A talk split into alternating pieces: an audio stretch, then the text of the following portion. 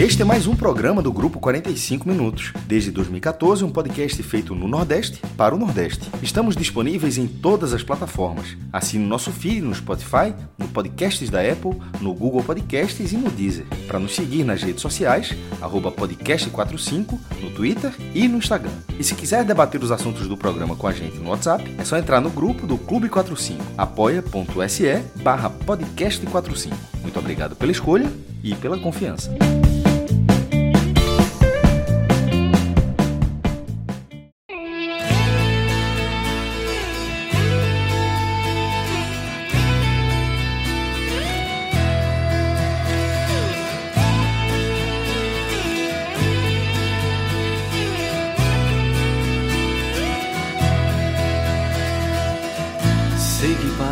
Idiotas as rotas que eu traço, mas tento traçá-las eu mesmo.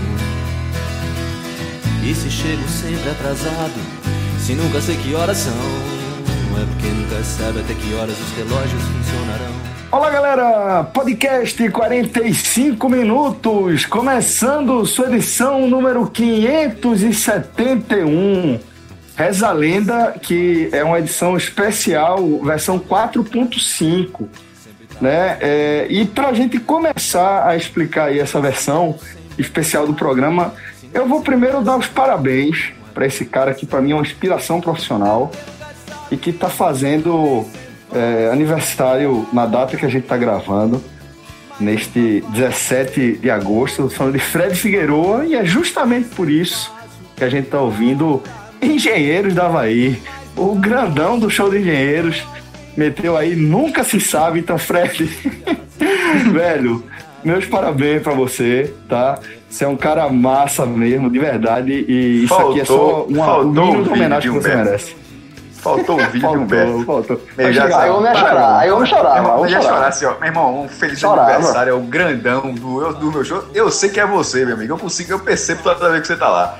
Era foda isso. Eu ia chorar, ia chorar. Ia, chorava não, Fred? João, Difícil, barrava, João, difícil, barrava de não é? Neymar, João. Barrava, barrava. Barrava, barrava. O meu coração não é tão. Sim. O meu, Meu coração, coração- é um porta-aviões, né? Pô, Cara, é um monstro. Não é tão. tão mole. Né? Eu sou meio Não é assim pra porque nunca lhe testaram. Não é porque, não é porque nunca lhe testaram. É, não deixa vamos chegar o dia? Essa, essa era, era a hora da escola de viu? Aquela É, barriga galega dando da parabéns pra tu. Chora, pô. Chora.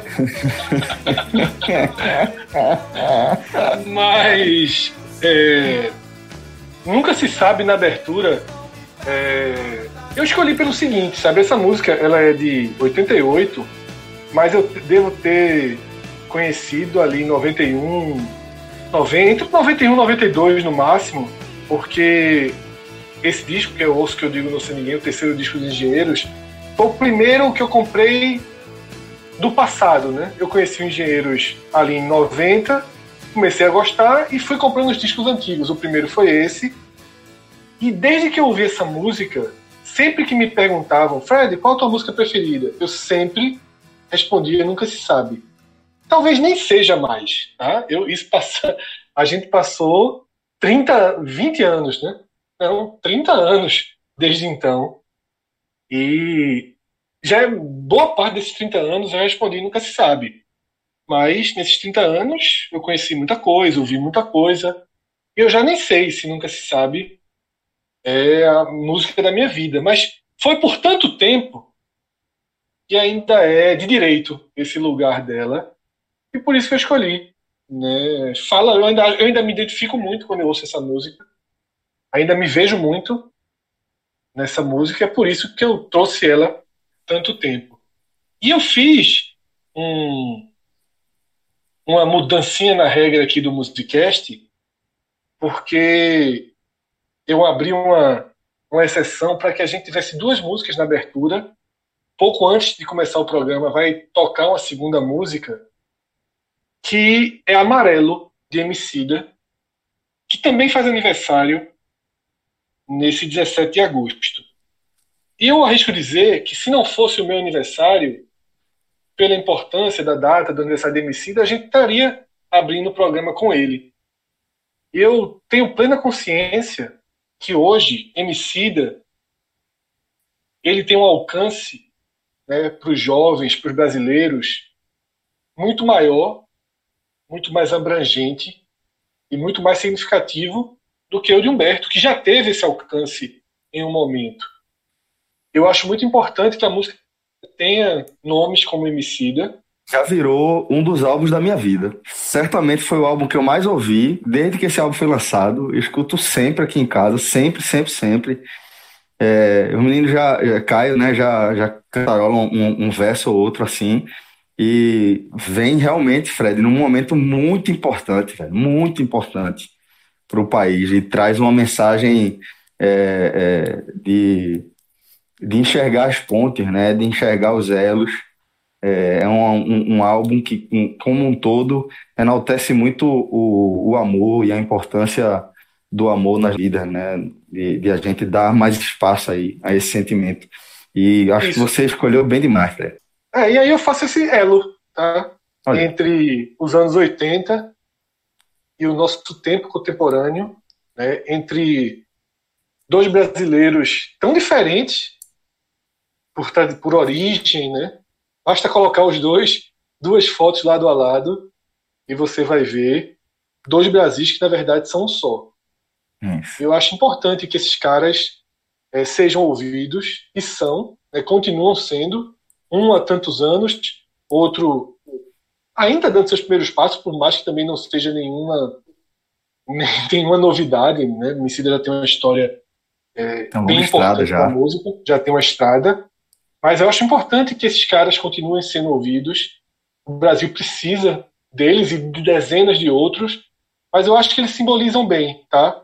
Duas épocas, dois países, né? Por raças, né, por origem, por geografia, por histórias de vida, sabe? E que nós somos a soma disso daí, tá? Nós somos é, um pouco Gessinger, um pouco Emicida, nós somos um país que se comunica mais com o interior, outro que é extremamente urbano. Eu acho que é importante que a gente consiga unir né, tantos braços, porque o momento não está fácil não, meu velho. Então, a gente tem que convergir tudo que é positivo. Eu fiz essa exceção aí. Então, a gente já ouviu, nunca se sabe. Em alguns instantes vamos ouvir Amarelo. Mas agora, Fred, queria ouvir aí o seu relato, porque você escolheu o paraíso, velho, para comemorar o seu aniversário. Você esteve lá no Village, me matando de inveja com aquelas fotos daquele lugar maravilhoso, velho. Então me conte aí como é que tá esse Village, que eu tô morrendo de saudade daquele lugar especial, velho. Elso, é uma experiência nova dentro do Village, né? um hotel que a gente já conhece tão bem, que já faz parte da, da nossa vida. E é impressionante como cuida dos pequenos detalhes. Logo na entrada, você percebe, um pouco antes da recepção, já criaram uma estrutura de pré-recepção em que você tem tudo o que você precisa, é, torneiras, álcool, toalhas limpas disponíveis, tudo que você precisa para já ter uma primeira higienização, uma desinfecção toda vez que você sair e voltar do hotel. E muito, muito cuidado em todas as partes, Celso. É, o café da manhã repensado, né, repaginado, com as porções sendo servidas para cada mesa. E o que eu percebi foi uma, uma, uma equipe muito atenta, sabe, vivendo realmente um momento de aprendizado, um momento de transformação. E aí eu também estendo aos hóspedes, sabe? E eu acho que isso vale até para a sociedade como um todo. Eu acho que as pessoas estão muito, muito conscientes é, de tudo que está acontecendo, de que a gente vive um momento de reabertura que excede em alguns pontos, a gente já debateu isso várias vezes, o próprio futebol brasileiro, a gente já debateu o quanto é, algumas decisões estão sendo tomadas erradas, mas a gente vive um momento de reabertura e as pessoas parecem muito conscientes do que fazer para que os ambientes que são pensados para lhe devolver parte da sua vida, do seu lazer, do seu descanso, de forma segura depende fundamentalmente de quem vai. Depende fundamentalmente de nós. Sabe? Existem áreas que você pode usar sem estar de máscara, você vai dar um mergulho na piscina, você vai para o café da manhã, quando você senta na mesa, você tira a máscara. As mesas já estão separadas para lhe dar essa segurança. Os funcionários estão com máscaras é, ultra equipadas. Quem vai fazer a limpeza do quarto? Celso, teve uma hora que bateram para fazer a limpeza, que eu abri a porta. Meu amigo. Tem um astronauta. um acidente biológico. Quando eu abri, exatamente, velho. Quando eu abri a porta, que arrumação agora? Disse, meu amigo, se eu tivesse aqui derramado, a pessoa tava se eu tivesse aqui chegado com dois litros de Coca-Cola de coronavírus espalhado pelo quarto, a, a, os funcionários estavam preparados para enfrentar, porque assim, proteção extrema. E aí, Celso, tem um cuidado, o hotel não está funcionando na sua capacidade máxima. E um dos motivos é o seguinte: eu usei o quarto, certo? Está aí no domingo. Uhum. Esse quarto só vai estar disponível novamente quarta-feira. Impressionante. São Impressionante 48 porque, porque horas. Garante, garante é, que tanto a, a, a, o espalhamento do vírus via aerosol quanto é, de superfície ele Perfeito. seja eliminado né, naturalmente. Né? Além de toda a limpeza, mesmo com toda a limpeza, mesmo com toda a limpeza, o prazo ele é respeitado. Então, é, claro que tem algumas mudanças, sabe? Eu não fui para a cidade ainda, não, não quis ir para Porto, para o centrinho de Porto. É, fiz as minhas refeições no Village, é, por uma escolha, né? Algumas pessoas vão, a, a vida está voltando ao normal aos poucos. Não é exatamente como a gente imagina. Os, aquela parte na areia da praia que tem o guarda-sol, que tem as espreguiçadeiras, não retornou ainda, tá? a praia está uhum. aberta, mas você vai para a praia isoladamente, leva a sua toalhinha, né, fica perto do mar, mas não existe aquela estrutura fixa do hotel na praia, por enquanto, né, está sendo respeitado todo, todo o procedimento. Eu acho que é um retorno aos poucos e o hotel ele é, me deixou uma segurança muito grande, sabe?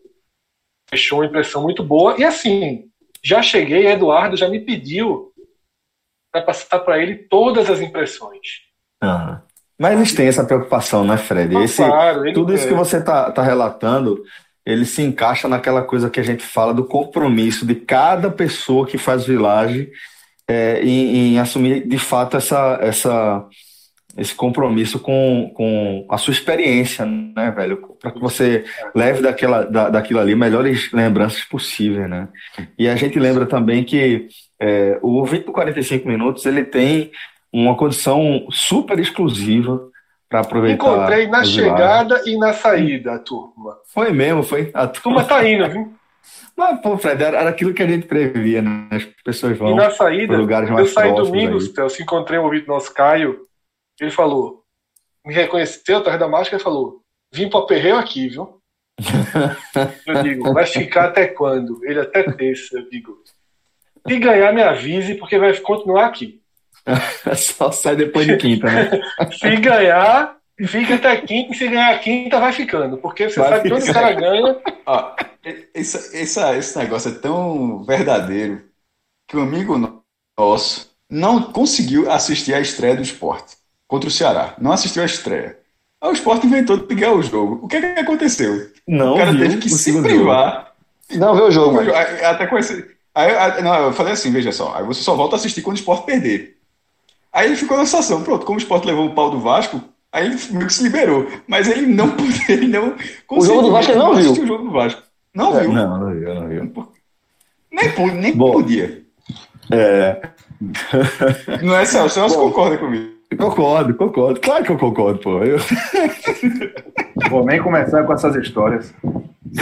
Olha aí, gente. É o seguinte, Lembrei do meu amigo é claro que no, num programa especial, é um programa especial como esse, é, a gente não podia é, deixar de, de ter pessoas especiais como o Cascador, né? A gente conta aqui semana, o assim, nosso querido irmão. Pois é, velho. Lembrou dele, foi? Detalhe. no jogo contra no jogo contra o Coritiba. Eu fiquei, eu fiquei pensando assim. Time verde. Qual, qual foi o uniforme que o Coritiba inventou? de Branco, vacilou, jogou de branco. Jogou de branco, foi. É um amadorismo, série A, Ele é um- irmão, amadorismo, é, é, é é galeto, é série, série D e tal, mas primeira divisão, série A é profissional, pô. Amadorizou, Ah. amadorizou. Xará, Muito. O Bahia botou o uniforme tricolor, papai. Os caras escutam, pode, pô. Eu vi, eu vi. Mas ninguém é besta, não, irmão. Contra o Bragantino, tem uniforme de branco. Tá contra o Coxa. Um beijo, um beijo aqui pra Vitor Tamar, viu? É. Pra Vitor Tamar, seu compadre, Pouco né? escuta, meu Ah, Ah, sim. Ah, ah, peraí, o cara, na verdade, o Bahia colocou o uniforme que obrigava o, o Coritiba a jogar com outro uniforme. Ah, respeitei demais, porra. Respeitei demais. Na verdade, na verdade, a turma sabe jogar, maestro. Foi Ah. o Bahia que soube jogar, rapaz. Agora Não eu quero saber, agora eu quero saber como é que vai ser no dia que botar o uniforme do México, viu? Não tem, não tem, não tem o que fazer, tem. não. Não tem, Não não. tem, não tem. Não tem. Já, Mas- já soube que a turma tá lavando, viu? Tá lavando. Cada dia com sua agonia. Eu tô vendo Juventude, América Mineiro jogando, principalmente Juventude. Eu só secando. Falei, deixa o povo de Caxias aí. Pra que subir? Tá bom? Não, deixa. Pô, essa do uniforme do Bahia foi fantástica, pô. Mas ela tem que ser assim mesmo. Respeitei muito. Respeitei muito. Cada detalhe importa.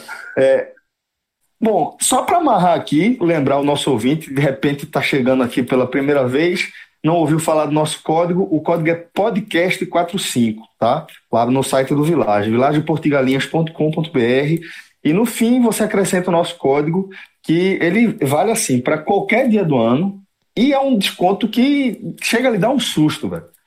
Vá lá, faça o teste, tenho certeza que você vai, vai se espantar também, tá bom?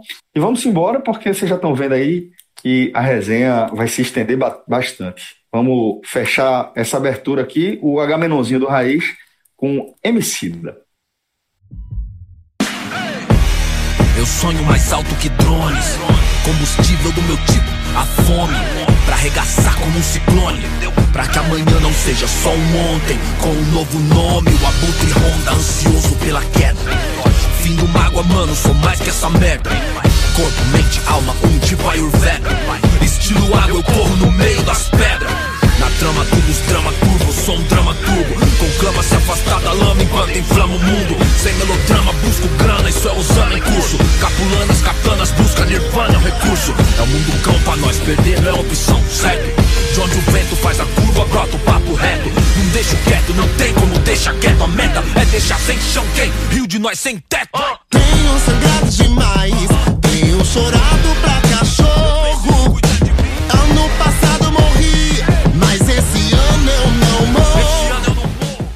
E a gente vai começar a nossa análise aqui do, do brasileiro a partir da Série A, né? Que no fim de semana rolou a sua terceira rodada. E dentro da classificação, né? O Bahia acaba sendo a equipe nordestina de melhor posição, é o quarto, tem seis pontos. Depois tem o Sport na décima posição com quatro pontos. É, o Ceará é o décimo oitavo com somente um ponto, assim como o Fortaleza também tem apenas um ponto na 19 posição. E é, por ordem lógica, né, por ordem de pontuação, a gente começa a nossa análise justamente pelo Bahia, que mesmo tendo uma partida a menos, justamente é, daquela primeira rodada, né, quando é, ficaram em aberto aí quatro jogos, o Bahia é, teve duas vitórias nas duas partidas que fez. Está, portanto, com 100% de aproveitamento e dentro do G4, mesmo com um jogo a menos, né, Cardoso? O Bahia surpreendeu. Dá para dizer que surpreendeu. Não pelo futebol ainda, né? É, O futebol ele vem crescendo gradativamente, é, mas num ritmo bem lento. Mas os resultados, sim. Eu digo os resultados, sim, porque o Bahia é, teve uma dificuldade hercúlea para vencer os seus jogos, todos em Pituaçu, das decisões, né, os jogos mais importantes desde a retomada pós-paralisação. O Bahia não venceu o Ceará, não venceu o Atlético de Alagoinhas e ficou muito óbvio para quem assistiu os jogos por que, que não venceu. Então, realmente era um momento dramático. O Bahia, dá para dizer que o Bahia conseguiu a proeza de, ao conquistar um tricampeonato que não vinha há 30 anos, o Bahia bateu a porta da crise, mesmo com a conquista. E o Campeonato Brasileiro ele se iniciou sob muita desconfiança. Mas eis que o Bahia, nessa sequência de quebrar tab- tabus é, de três décadas, ele quebrou mais dois, né? Ele venceu o Coritiba, que jogou de branco. e, e, era um, um, resultado que não acontecia pela Série A desde 1985. E no domingo, quando venceu o Red Bull Bragantino, o Bahia quebrou um outro tabu de três décadas, porque desde 86 que o Bahia não vencia seus dois primeiros jogos numa Série A. Então, assim, é, é um, uma sequência. Esse foi o que me surpreendeu. Era. Mais do que do Coritiba. Porque o do Coritiba, de vez em quando, pode ir um pro grupo, outro pro outro grupo, não ter se encontrado, ter tido um choque, ou então simplesmente ser um tabu. Mas assim, 30 anos sem largar com duas vitórias, porra. Exatamente. É, é, esse eu achei muito mais puxado, muito mais, inclusive. E, e, isso também se deu assim, porque o Bahia não vence fora em estreia de campeonato, né? Venceu a primeira vez lá contra o CSA em 59. É, foi vencer umas duas vezes contra o Santa Cruz de Sergipe em uma delas. Bahia não tem é, assim, um histórico de vencer fora de casa em estreia de Série A, né? E estrearia contra o Botafogo, seria algo inédito, mas é, é, principalmente tratando de Brasileirão, mas não aconteceu, se o Bahia vencesse. Foi para dois jogos em casa e conseguiu fazer seis pontos, então foi para a estatística. Isso realmente surpreendeu, assim, porque. É... Cardoso, deixa eu fazer uma pergunta. ah. surpreendeu mesmo, assim, porque você olhando na tabela e olhando o campeonato que o Bahia vai disputar, era um meio conta de luz, não? Rapaz. Vencer Curitiba e, Bragantino, e Red Bull Bragantino. Red Bull Bragantino é até mais difícil, né, pelo investimento. Mas assim, você olhar, são seis pontos que o Bahia tem que colocar na conta. De, de qualquer objetivo que o Bahia tem na, na competição, esses seis pontos teriam que ser contabilizados. Então, assim, é por isso que eu considero uma conta, pode ser uma conta de luz alta. Mas assim, é, eram resultados obrigatórios. Assim, surpreendeu, você fala pelo, pelo, pelo momento, né? Isso. Pelo resultado em si, não, né? Isso. O que acontece? É conta de luz para o Bahia ganhar o Campeonato Baiano contra um Atlético de Alagoinhas, que é Série D, pelo menos vencendo um jogo, né? Ser superior. Era conta de luz para o Bahia ser competitivo na final da Copa do Nordeste, poderia perder. Mas era uma conta de luz, não é verdade?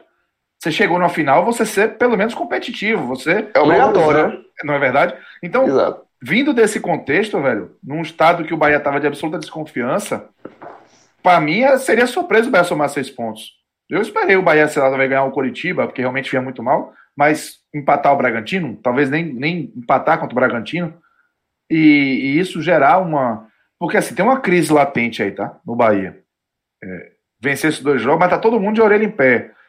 Em alguns momentos, assim, eu acho até de forma injusta. Por exemplo, eu não achei que o primeiro tempo do Bahia, apesar de não ter a bola, tenha sido ruim. Eu acho que houve um conforto do Bahia com aquele cenário que o primeiro tempo apresentou, e o Bahia executou bem. Mas o torcedor está muito ressabiado. E a crítica em cima de Roger, assim, a mágoa, o grande problema é o que vem na mochila, sabe? É, é, o torcedor ele pegou as pedras daquelas, daquelas semanas de decisão de Campeonato Baiano e Copa do Nordeste, ele pegou essas pedras e botou na mochila. E tá, tá carregando. Na primeira oportunidade que o Bahia der no Campeonato Brasileiro, vai pegar essas pedras e vai tacar. E o alvo principal é Roger. Então, o, tá latente, tá ali só, eu diria que está ali hibernando. Mas de sono leve, né? se puder botar hibernar e sono leve na mesma frase. Porque é, o Bahia deu esse espaço, né? O Bahia é, é podia ser um momento que o torcedor está curtindo, está dizendo que finalmente vai ficar entre os 10, aquelas brincadeiras de rumo a toque, vamos para Libertadores. Mas não, o torcedor do Bahia ele guardou isso. Quer que está em quarto com três rodadas de campeonato brasileiro? Porque o Bahia só jogou duas, mas o campeonato teve três. Né? E o Bahia tá em quarto, pô. É, só jogou em casa, mas tá em quarto. E isso tá sendo pouco assim. É, é, tá sendo pouco só, só, jogou em casa a Vera, né? Porque desde que voltou o futebol, isso, isso. só joga em Pituaçu. Só saiu é, pra jogar. É recorde, recorde mundial isso aí. João, é algo realmente completamente fora do curso norma, normal do futebol. Eu não me lembro de um clube jogar sete vezes consecutivas no mesmo, no mesmo estádio como o Bahia acaba de fazer essa sequência, né? Sequência que começou é, com a primeira final contra o Ceará, e aí teve jogos é, do time reserva nessa conta, mas são sete partidas seguidas em Pituaçu. E se você pegar o recorte pós-pandemia, de 13 jogos que o Bahia fez, 12 foram em Pituaçu e um em Riachão do Jacuípe. É um, um, é um recorte muito fora do comum. E aí, Cássio, eu não sei o quanto de ganho o Bahia pode ter nesse período em relação a preparo físico. Claro que o desgaste em algum momento pesa contra, mas o fato de você ter man conseguido segurar a rotina de estar tá sempre treinando no CT, sempre jogando no mesmo estádio, sem ônibus, sem viagem, sem avião, criou uma espécie de alongamento da pré-temporada. Claro que teve final, que teve decisão, mas o Bahia trabalhou dentro do, do cenário ideal. E isso pode gerar uma vantagem para o time no aspecto físico daqui para frente. E o aspecto físico eu vejo muita gente criticando, né? Vi um Sim. debate que você estava tendo hoje no, no Twitter, algumas pessoas questionando que tipo tem que trocar pela necessidade física, mas o time enfraquece. Como é que você acha que essa, essa sequência que foi encerrada agora, o Bahia agora vem para a normalidade, como é que essa sequência em casa, na atual casa do Bahia, pode somar positivamente, não pelo que passou, mas daqui para frente? Olha, Fred, eu, eu penso assim: é, se fosse uma criança, o Bahia não tinha criado anticorpos, né? Porque não saiu de, de, da bolha, não saiu da redoma, não saiu de casa. Eu não vejo. Eu vejo a vantagem é, do Bahia ser mais psicológica, observe, é, do que física, porque talvez o Bahia tivesse, por um erro do Bahia, na minha opinião, desgastado de forma desnecessária o elenco principal ao fazer um planejamento ruim. Até o próprio Roger. A, a sensação que tinha após o jogo do Campeonato Baiano, a decisão, era de absoluto esgotamento, tanto físico quanto emocional. Por conta de tudo que o Bahia deixou de fazer também. Mas chegou a essas decisões é, sem teve o desgaste emocional do jogo contra o Botafogo já da Paraíba, que a arbitragem interferiu, ali já foi um, uma situação. Depois foi para para jogo de, do confiança com o gol do Daniel aos 42. Aí veio aqueles jogos terríveis contra o Ceará, com a expectativa altíssima de conquistar a Copa do Nordeste.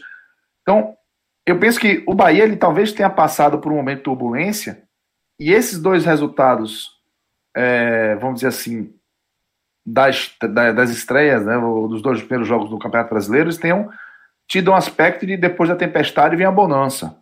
Né? E aí o Bahia talvez vá mais é, despressurizado para essas viagens. Mas fisicamente, eu acho que o Bahia acabou é, desperdiçando essa oportunidade. Eu tenho certeza de que houve uma vantagem. Né? Tanto que eu fui, é, do ponto de vista de isonomia da Copa do Nordeste, eu fui contra colocar o Bahia para jogar em Pituaçu. Né? É, eu vi vantagem, porque o Bahia faz jogos com frequência em Pituaçu. Fez pela Copa do Nordeste contra o Imperatriz o primeiro jogo em casa do Bahia foi em Pituaçu. Ponte Nova estava trocando a grama, ou recuperando a grama, algo assim. Então, é, houve essa vantagem, mas o Bahia não soube utilizar essa vantagem. É, o Bahia desgastou seu elenco, em vez de usar 40 peças, usou o quê? 25, 30 no máximo, e esfolou essas peças, esfolou o Roger. É, e, e, eles precisaram aí de. Imagine que de sábado para quarta, entre a final do Campeonato Baiano e o primeiro jogo do Campeonato Brasileiro, parecia três meses. É porque o Bahia estava acostumado a fazer um, um, jogo estressante no dia, menos de 24 horas depois está fazendo outro. E, e, isso, essa rotina, eu acho que acabou fazendo que o Bahia perdesse um pouco dessa vantagem, que na minha opinião foi clara, do Bahia fazer essa sequência toda dentro de casa, assim, toda dentro do Sul, ambiente controlado, nem a torcida para empurrar, mas também a torcida que cobraria um desempenho melhor e que talvez fizesse alguns atletas se sentirem com a carga extra de responsabilidade, nem isso é, o Bahia passou. Então, assim, é, eu, eu acho que o, a melhor coisa para o Bahia foi ter conseguido vencer, mesmo sem ter convencido, para que, de alguma forma, o lado emocional, pelo menos, ele dê uma respirada, ele bote a cara para fora da água. O lado físico, eu acho que não chegou ainda. Somente quando eu vejo o Bahia no segundo tempo contra Curitiba e Bragantino sofrer muito, e só depois de Roger fazer cinco alterações contra o Bragantino, finalmente ele fez as cinco alterações. Foi o primeiro jogo dessa sequência toda que ele fez cinco alterações. O Bahia deu uma reação ali fez um gol no final contra o Bragantino. Mas eu vou dizer para você, é, essa vantagem que o Bahia teria em tese física, e que eu acho que teria se tivesse feito uma organização, o clube acabou desperdiçando. Cássio, outro ponto do Bahia que eu acho que a gente precisa é, tocar. Eu assisti o jogo contra o Curitiba e assisti só o segundo tempo do jogo contra o Red Bull. E nas duas partidas, né, claro que o primeiro tempo do jogo contra o Red Bull, por tudo que eu, que eu vi, li, o por tudo que eu li, eu vi inclusive o telecast né, com você, com o João, com, com você e João Pedro, mas é, o segundo tempo dos dois jogos, em que o Bahia sofreu uma pressão, sofreu a iminência do empate contra o Curitiba diante do Red Bull. A iminência resultou em empate e o Bahia foi salvo né, pelo gol de Hernando no finalzinho. Como é que está o termômetro quanto a esses dois segundos tempos? assim? Porque eu tenho uma visão, eu até cheguei a falar isso naquele momento crítico ali das finais, sobre o trabalho de Roger, que eu acho que o trabalho de Roger ele forma um Bahia pronto, direcionado para enfrentar os adversários mais fortes do país. Eu acho que o Bahia é um time mais pronto para enfrentar o Grêmio do que o Ceará. Mais pronto para enfrentar o Inter do que o Curitiba. Sim. Pelas propostas de, de jogo dessas equipes. Mas eu queria saber como é que está esse termômetro de o quanto já se deixou para trás aquela aquele movimento de maior pressão, o quanto os dois segundos tempos deixaram um, um arranhão aí nessas vitórias, porque tem os dois lados da moeda, né? Os lados dos seis pontos, que para mim é o mais valioso, Sim. porque ele tem poder transformador, por mais seja uma conta de luz, como o João falou, mas você vai enfrentar o São Paulo agora com seis pontos. Você vai completamente diferente para o jogo. Enquanto o São Paulo, que tem problemas, porque é, são, são tijolinhos que você vai colocando. Os seis pontos dão solidez para o Bahia, dão margem para Roger. E a falta faz pressão. A gente vai falar isso quando, for falar, quando a gente for é. falar do Cearense mais na frente. Isso. É o oposto. Então, para fechar essa, essa análise do Bahia, cara, você queria um termômetro mesmo assim. É, do que, que ficou exatamente? Sentimento? Tem, tem desconfiança, Fred. Tem muita desconfiança ainda. O, o que acontece? Esse segundo tempo, é, que o Bahia fez contra o, o Curitiba e repetiu assim contra o Bragantino, e acabou acontecendo algo lógico, como você bem disse, é, a iminência do Curitiba, que é inferior ao Bragantino, se transformou em um dano real contra o Bragantino. E se transformará em danos contra equipes mais qualificadas, porque. É, e aí eu acho que entra a consequência do que o Bahia fez nessa sequência de, de Campeonato Baiano e Copa do Nordeste, porque é um desgaste evidente em muitas peças. Assim, o Bahia começa com a intensidade, é, o jogo, mesmo que seja sem a bola, mas começa com intensidade. E ele usa essa intensidade para fazer assim o cenário ser favorável a ele Bahia. Desde o ano passado, é uma característica do time de Roger no Bahia. Ano passado ele encontrou um elenco que induzia ele a isso, a jogar de uma maneira em dar o terreno ao adversário, a bola ao adversário e explorar a velocidade, um jogo muito vertical. Mas quando o Bahia encontrava um adversário que se defendia mais e que entregava a ele Bahia e a, a bola para o Bahia propor, o Bahia tinha dificuldade de penetrar. O Bahia tinha até o controle da bola, mas não era necessariamente o controle do jogo, porque o Bahia não criava, o Bahia não tirava o adversário da zona de conforto. É, o adversário consegue se defender com alguma tranquilidade contra o Bahia. E isso casa com a sua percepção de que o Bahia é preparado muito mais para enfrentar de forma competitiva para ele, Bahia, um Grêmio, um CSA porque a diferença é que o Grêmio tem uma capacidade de causar um dano maior do que um CSA. Se o Bahia consegue abrir um placar contra o CSA, a tendência de segurar o placar é muito boa. Mas não é o caso contra o Grêmio, porque o Bahia não sabe segurar. O Bahia ele desliga. E somando isso a uma é, a uma, um problema de físico, que para mim tá, tá grande ainda, o Bahia tem desempenhos como teve como segundo tempo desses jogos. Nos dois primeiros tempos, os adversários acabaram tendo mais a bola que o Bahia, em boa parte do jogo, esses 45 minutos iniciais, mas as principais chances foram do Bahia. O Bahia criou sempre em jogada vertical, ou seja, o Roger resgatou esse 2019 feelings e contou com aspas sorte de pegar adversários que têm a qualidade mediana para baixo, né? O Bragantino mediano, o Curitiba mediano para baixo. O, o, Barroca, ele tem essa característica, o técnico do, do Curitiba de jogar propondo e deixar espaço. Para o Bahia caiu como uma luva, por isso que no primeiro tempo o Bahia fez tanta é, é, deu tanto trabalho ao Wilson com jogadas verticais, e inclusive o pênalti também foi no contra-ataque que saiu. E contra o Bragantino, que é um time também propositivo, do Felipe Conceição, que já joga assim, que tem mais qualidade, mas que o Bahia também estava numa, num momento melhor é, é, em relação ao primeiro tempo do Curitiba e conseguiu controlar isso e também fazer um jogo vertical. Apesar do gol ter sido de bola parada, o Bahia criou, é, explorando a, a, as linhas altas do Bragantino é, e as saídas em velocidade. Só que no segundo tempo, essa, esse controle sem a bola, dá para chamar assim, ele não acontece porque o Bahia não marca bem e não sabe o que fazer com a bola quando a tem. E isso fez com que os adversários crescessem, e essa marca, Fred, ela é, é por isso que eu falei que a coisa está latente, a crise está latente. Porque o torcedor está desconfiado pelos acontecimentos da reta final do Campeonato Baiano e Copa do Nordeste. O torcedor mais atento, ele está lembrando da reta final de 2019, né? Está lembrando do jogo do Grêmio pela Copa do Brasil. Então tudo isso está ali, né? Está ali naquela mágoa, no, no, no, no subconsciente. E vendo esses desempenhos, ele não está confiante de que o Bahia pode ter uma sequência positiva no campeonato. Mas, por exemplo, o jogo contra o São Paulo é um jogo de cenário bom para o Bahia. O Bahia vai poder jogar dessa forma, contra um time diferente disso, que gosta de estar com a bola no pé, né? O Bahia, de vez em quando, sobe a linha para marcar a saída e pode tomar uma bola lá. Isso, caso não consiga vencer o jogo, pode inclusive ser demitido. Então a pressão está muito alta lá.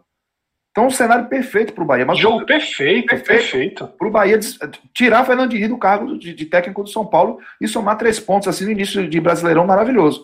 Mas, repito, é, a desconfiança está muito grande ainda. Então os resultados. Eu preferia que você deixasse ele mais uma rodadinha, mas tá é, não tem problema não. Se a torcida tá, São Paulo. Fernando, tá Fernando Diniz, hein? Fernando Diniz. Não é por falta de aviso. Então. Não é, ele... é. Daqui a pouco ele sai de São Paulo e vai para outro clube e a turma vai achando lindo. Vai, acha lindo isso. Ele, ele acha mercado mesmo. Mas é, é isso. A temperatura é essa. É um... 37% de aproveitamento na Série A. É um brincadeira. Ah, impressionante. E já no São Paulo há um ano, né? Com o Atlético Paranaense, Fluminense e São Paulo, viu? É. Né, com to... Não, mas aí CSA... é um futebol bonito, pô. Mas é um futebol bonito, que toca bola, que faz. Que, to... que tem posse de bola. É o velho toquinho. Eu falo mesmo, eu falo isso há dois anos, três anos. É toquinho, toquinho e fundo. E essa, e essa, e essa essa teoria até agora não foi desmentida, não foi desmentida, não. Não, não foi, não. Você está certíssimo. Ele não tem conseguido converter isso em resultado, e aí mesmo, repito, o resultado é soberano. E é o que está servindo para o Bahia, tá? O, no geral, o desempenho não está agradando. É, quem olha com a lupinha, olha o primeiro tempo bom contra o Curitiba, também enxerga que o Curitiba deu um cenário positivo ao Bahia, olha o primeiro tempo bom contra o Bragantino, por mais que o Bragantino tenha criado mais dificuldade, mas também percebe o segundo tempo dramático em que ficou exposto a perder a vantagem criada. Então, isso está gerando uma desconfiança muito grande. E eu acho que é, o Bahia vai ter que abanar um carvão molhado mesmo, nessa sequência aí muito difícil, para ter uma agenda positiva de mais tempo para acalmar isso. Acho que não é tão simples. É, o torcedor ainda está com isso muito latente, mas de alguma forma, o torcedor não está no estádio, né? Para cobrar. O torcedor que apoia que cobra é o mesmo. Então, é, o Bahia, com esses dois resultados aí de início de, de campeonato brasileiro, pode ter ganho um, um, um oxigênio bem interessante aí, tanto para ele como diretoria, o Bahia, que eu acho que o Bahia não tem ideia de demitir o Roger como uma prioridade, mas ficou tentado a isso, e o próprio Roger, até porque ele reviu algumas ideias, né? O Fernandão não jogou, o Ronaldo virou titular, o Nino virou titular. Talvez o Roger tenha percebido aí que a batata assou para ele e entendeu isso como uma nova chance de verdade. Mas é, tá latente. A temperatura tá alta, não tá baixa, não. Oh, pela sequência é, tradicional, o próximo time que a gente vai analisar é o esporte, né? Que é o décimo com quatro pontos. Mas, Fred, se a gente analisar a partir do prisma do FMI, aí a, a lógica se inverte. Celso, por favor, para os Peraí, peraí, peraí, peraí. Momento Mané Queiroz de FMI. É. irmão, isso aqui é recorde, viu? Cara, momento... senti... a turma já Meu sentiu, irmão, mo... não, eu tô falando só. momento Mané Queiroz de FMI. Cascador talvez não saiba. Mané Queiroz era um, um grande plantonista aqui da, do Rádio Pernambucano, um querido, cara, gente finíssima, já falecido. E aí, ele. Primeira rodada do Campeonato Brasileiro, primeira rodada, terminou a primeira rodada. Terminasse o campeonato, terminasse hoje, estaria na Libertadores. Aí sai, sai dizendo do, time da Libertadores que teria sido rebaixado. Isso na primeira rodada. Isso é um clássico do Mané Queiroz, de Mané Queiroz. Agora tá, a turma tá fazendo isso com o FMI, porra. Mas FMI é um critério importante, Celso. A gente tem muitos novos ouvintes a cada ano e algumas pessoas não sabem o que é FMI. Por favor, a sigla, traduz aí a sigla. Bom, é uma, uma alusão óbvia aí ao Fundo Monetário Internacional, Mas a gente tá falando do, do, do Fred Manipulation Index agora, viu? Só um detalhe que eu nunca me dei conta. Tu jogasse essa agora, porque esse jogou foi muito bem, ou a gente chamava assim antes e eu não lembrava? Não, era assim, pô. Não, mas não era. Era, era desse inglês aí que Celso mandou? Não, não, Ah, não, não, não, não. Não era não. Não, pô. Não, aí- veja só.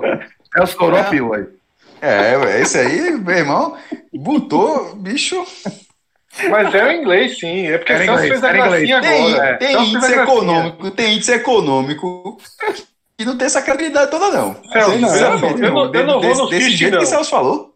Celso, eu não vou no Fisk, não. Por favor, o nome original do FMI. Por favor. É o Figueroas Measuring Index. Eu fico, eu gosto mais da minha nova, da minha nova avaliação. gosto que da mais do própria criação irmão, quanto mais incompreensível, melhor, né, meu irmão? É Impressionante, velho. Exatamente. Veja só, eu tenho dois. Figueroas Measuring Index. Eu tenho dois legados. Eu tenho dois legados que eu já deixei pro futebol. Tenho dois legados. 41 anos, completado hoje. Fred, dois legados pro futebol. Um, o FMI, pô. Ah, esse é foda. Esse É é tão foda. legado que eu não atualizo mais. Minhoca, que é o estatístico, pô. Minhoca Já tem. abraçou. Qual é o outro? Rodada, Fred? Fred, rodada. Fred, Fred, tu não pode crescer, tu não pode crescer a partir da doença de outra pessoa, não, meu irmão. Assim, tu, Meu irmão, tu simplesmente, tu simplesmente deu munição pra minhoca. jogasse a bomba e a turma é. Veja, Minhoca já faz o FMI e as pessoas já cobram a Minhoca o FMI. Eu deixei um legado, Vamos pô. Vocês têm noção? Vocês têm noção que, Qual- como João tá qual- falando qual- de Mané Queiroz, Fred, daqui. Vou dizer outro, tenha calma, não seja esgoto, tenha calma. Sabe, É. daqui a 40 anos vai ter alguém dizendo: Porra, meu irmão, Figueroa, velho. O cara que criou isso aí era um cara Que legal. arrogância quê." do caralho. Eu acho que a turma vai lembrar de tudo daqui a A 40 turma, a anos, meu irmão. turma, a turma na mesa redonda ali, ó. Sport É. TV, esp- nervoso, aí bota aí o Aí o cara acha, o Aí cara acha um- que vão lembrar dele daqui a 40 anos. Aí vai ter um Fred Figueiredo da vida lá, né? De 2087, e vai dizer sim, serve pra quê essa porra? É, meu irmão, no máximo. No máximo, se tiver uma inteligência artificial, meu irmão. Se não Fred. Então veja só. Fred, deu, deu, deu, O. Fred, o mais fácil, o mais fácil, daqui a 20 anos a gente tá aqui nessa mesma moída aqui no Não, podcast. total. Por- já total. sabe, né, João? Ainda- Já sabe. Não, já deu, sabe. deu errado, deu errado. Deu errado, deu Deu errado. errado. Veja só. Então, o Deu FMI, errado. o FMI é um legado fundamental para todos os clubes que jogam o Campeonato Brasileiro. Qual foi o outro? Eu me até perdi. Tu dissesse, foram Calma, dois, qual o outro? Vou dizer o outro ainda. E entendem o significado da palavra aperreio. É, o FMI só faz sentido para quem sabe o que significa aperreio. Para quem vai olhar no Google o que é aperreio, não precisa nem, nem se preocupar com o FMI. E o meu segundo legado é a frase já universal, utilizada por vários clubes, torcedores de vários clubes, que é a frase que o time não tem treinador, todo mundo sabe. Agora vamos saber. Essa é legal. Presidente. Detalhe, bastidor dessa frase. Se arrepende, viu? Olha, ô Fred, essa frase, essa frase, ela rivaliza com a Boa Paz. É verdade, é Torcedores verdade. calma. É verdade. Com torcedores calma também. Torcedores calma, torcedores calma. Calma. Pode Gabriel jogou lá pro Fluminense na cara dura. Já, já jogou pra frente. Domínio público, amigo. Arrumou a Domínio vitória. público. Arrumou a vitória. Arrumou a eu me- vitória. eu me cocei, vamos- eu me cocei organizar pra não- aqui. Vamos organizar Eu aqui. Vamos organizar aqui. Ah, peraí. Seguinte, Calma. Fred, só para a gente completar aqui a informação, tá? A gente falou o que significa a, a sigla, mas já que a gente está tá, é, se apresen- apresentando aí esse conceito para os nossos ouvintes, vamos explicar também o que significa na prática o FMI. O que é que ele mede, Fred? O FMI é o seguinte: todos os clubes que entram no campeonato tendo como primeiro objetivo a permanência, a melhor forma de calcular como eles realmente estão no campeonato é criando o número de um saldo, um coeficiente entre os pontos perdidos em casa e os pontos recuperados fora. Nesse FMI, os pontos ganhos em casa não são contabilizados. Por quê? Porque se você terminar no FMI com zero, você está na Libertadores. Ou pelo menos na pré-Libertadores. Quando você está ali perto de zero, você está muito bem no campeonato. significa que você, em tese aí, né, nesse, nessa, nessa campanha, você teria vencido 19 jogos em casa e teria perdido 19 fora. né? Exatamente. Ou seja, vencer em, a gente parte do princípio que vencer em casa é sempre uma obrigação. E quando você perde ponto em casa, você desconta dos pontos que você ganha fora. E a É brincadeira uma com o Fundo Monetário Internacional é porque é justamente essa ideia. Quem joga o nervosão nunca está positivo, nunca está Está no Tá sempre azul. negativo, exatamente. Por Né? isso se E chama aí o- FMI. O- Exatamente. E, e essa aí é a minha contribuição, porra. É a, a, a, a, a sigla, pô. E aí, no momento, e aí, no momento Mané Queiroz, o Sport é líder. É, no Não. momento Mané Queiroz. Não, não é líder do FMI, tá? Não, é líder- é líder do Calma, nordestino. calma, calma. Entre os quatro clubes do Nordeste, É, do Nordeste, o é Sport é o que está melhor situado no FMI. Sim. Considerando o FMI dos clubes que a gente trata nesse contexto, o gigante, tá? o Botafogo, tem dois jogos fora de casa, os dois e dois pontos, dois empates. Então, com dois pontos, o Botafogo é o primeiro. Goiás e Esporte estão na segunda posição, com um ponto. Né? O Esporte ganhou o jogo de casa, E somou um fora. ponto, perdeu fora, não perde ponto e somou um fora. O Bahia tem zero, tá? O Vasco tem zero, ganhando duas em casa, assim como o Bahia. O Red Bull Fred. tem menos um, Fred, o Atlético Goianiense menos dois, Ceará menos dois, Fluminense menos dois. E aqui a gente vai mostrar. Fred, Deixa Eu- eu, deixa eu- eu- um eu segundo. quero saber se tu prefere, se tu prefere essa liderança do Botafogo na FMI ou os seis pontos do Vasco com cano. Prefiro os seis pontos do Vasco. Pelo Mas- amor de Deus. Mas aqui a gente vai chegar onde importa. E onde é bem importante, e a gente vai debater daqui a pouco. Fortaleza menos 5. Curitiba menos 6. Não, esses Aqui- dois aí. já- Aqui aí é muito importante. aí é que vem o FMI. O FMI, a primeira lógica do FMI era, era dívida, era dever ponto. A, a Isso a gente já falou, exatamente. É, então era dever ponto. Né? E depois Porque daqui a pouco todo novo. mundo aqui vai estar no negativo. Daqui a Não, pouco é uma corrida com todo nervosão. mundo com traço na frente. Ne- Nervosão é rolagem de dívida. Nervosão é rolagem de dívida. Não- ninguém termina zerado. não. Pedalada. É, pedala- é pedalada fiscal, porra. É, não, é, não, é, isso quando tem uma viradinha de mesa, né? É, aí tem uma viradinha de mesa e tal, faz tempo. Ah, mas ne- ne- nesse- nessa situação, o, Cori- o Coritiba já tá atolado, velho. Já tá atolado. O Fortaleza já tá chato. O Fortaleza não fez um gol no campeonato, meu irmão. E aí, É aquele, Fred, de é- fato, é, é- é aquele jogadorzinho baixinho, colorido, correndo. Como é que é a turma do Ceará fala? Eu ri pra caramba com a descrição, embora seja até maliciosa, mas enfim. Mas Os anõezinhos coloridos correndo. é, foi saca, do rival, achei uma sacanagem isso. Meu irmão, mas veja só, nenhum gol.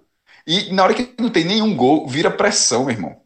O- o- já vira aquela estatística. O- o- lá do Diário, Diário do Nordeste, o, o povo lá já tá lá, 270 minutos, o Fortaleza não faz o gol. Daqui a pouco, a 360 minutos, não faz o gol. Só vai acabar quando pegar o esporte. Vou logo dar o spoiler aqui. Aí, aí vai, vai acabar esse jejum. Porque isso vai durar. E na hora que vai durar, o Fortaleza não vai sair desse buraco, meu irmão. Os, peque- os pequenos fantasmas viram um problema enorme quando você não, você não consegue eliminar os pequenos fantasmas. Esse, pro Fortaleza já é um. Pro Coritiba é simplesmente jogar a Série A. Virou um fantasma. E, e- e com o rival fazendo o estrago que faz, o Coritiba simplesmente não consegue ser diferente do que ele é hoje. É, mas Então, o, meu irmão, o- o Curitiba tem outro clássico, né? Já faz o torcer por quem na primeira rodada. Não, é, é experiente, só que. É. o- Mas aquele Coritiba já tem. aque- Esse Coritiba que você falou, João, já teria um pontinho agora. O Coritiba dessa vez largou assim.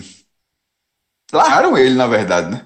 Assim, largaram. O, o Coritiba tá meio condenado, Fred. velho.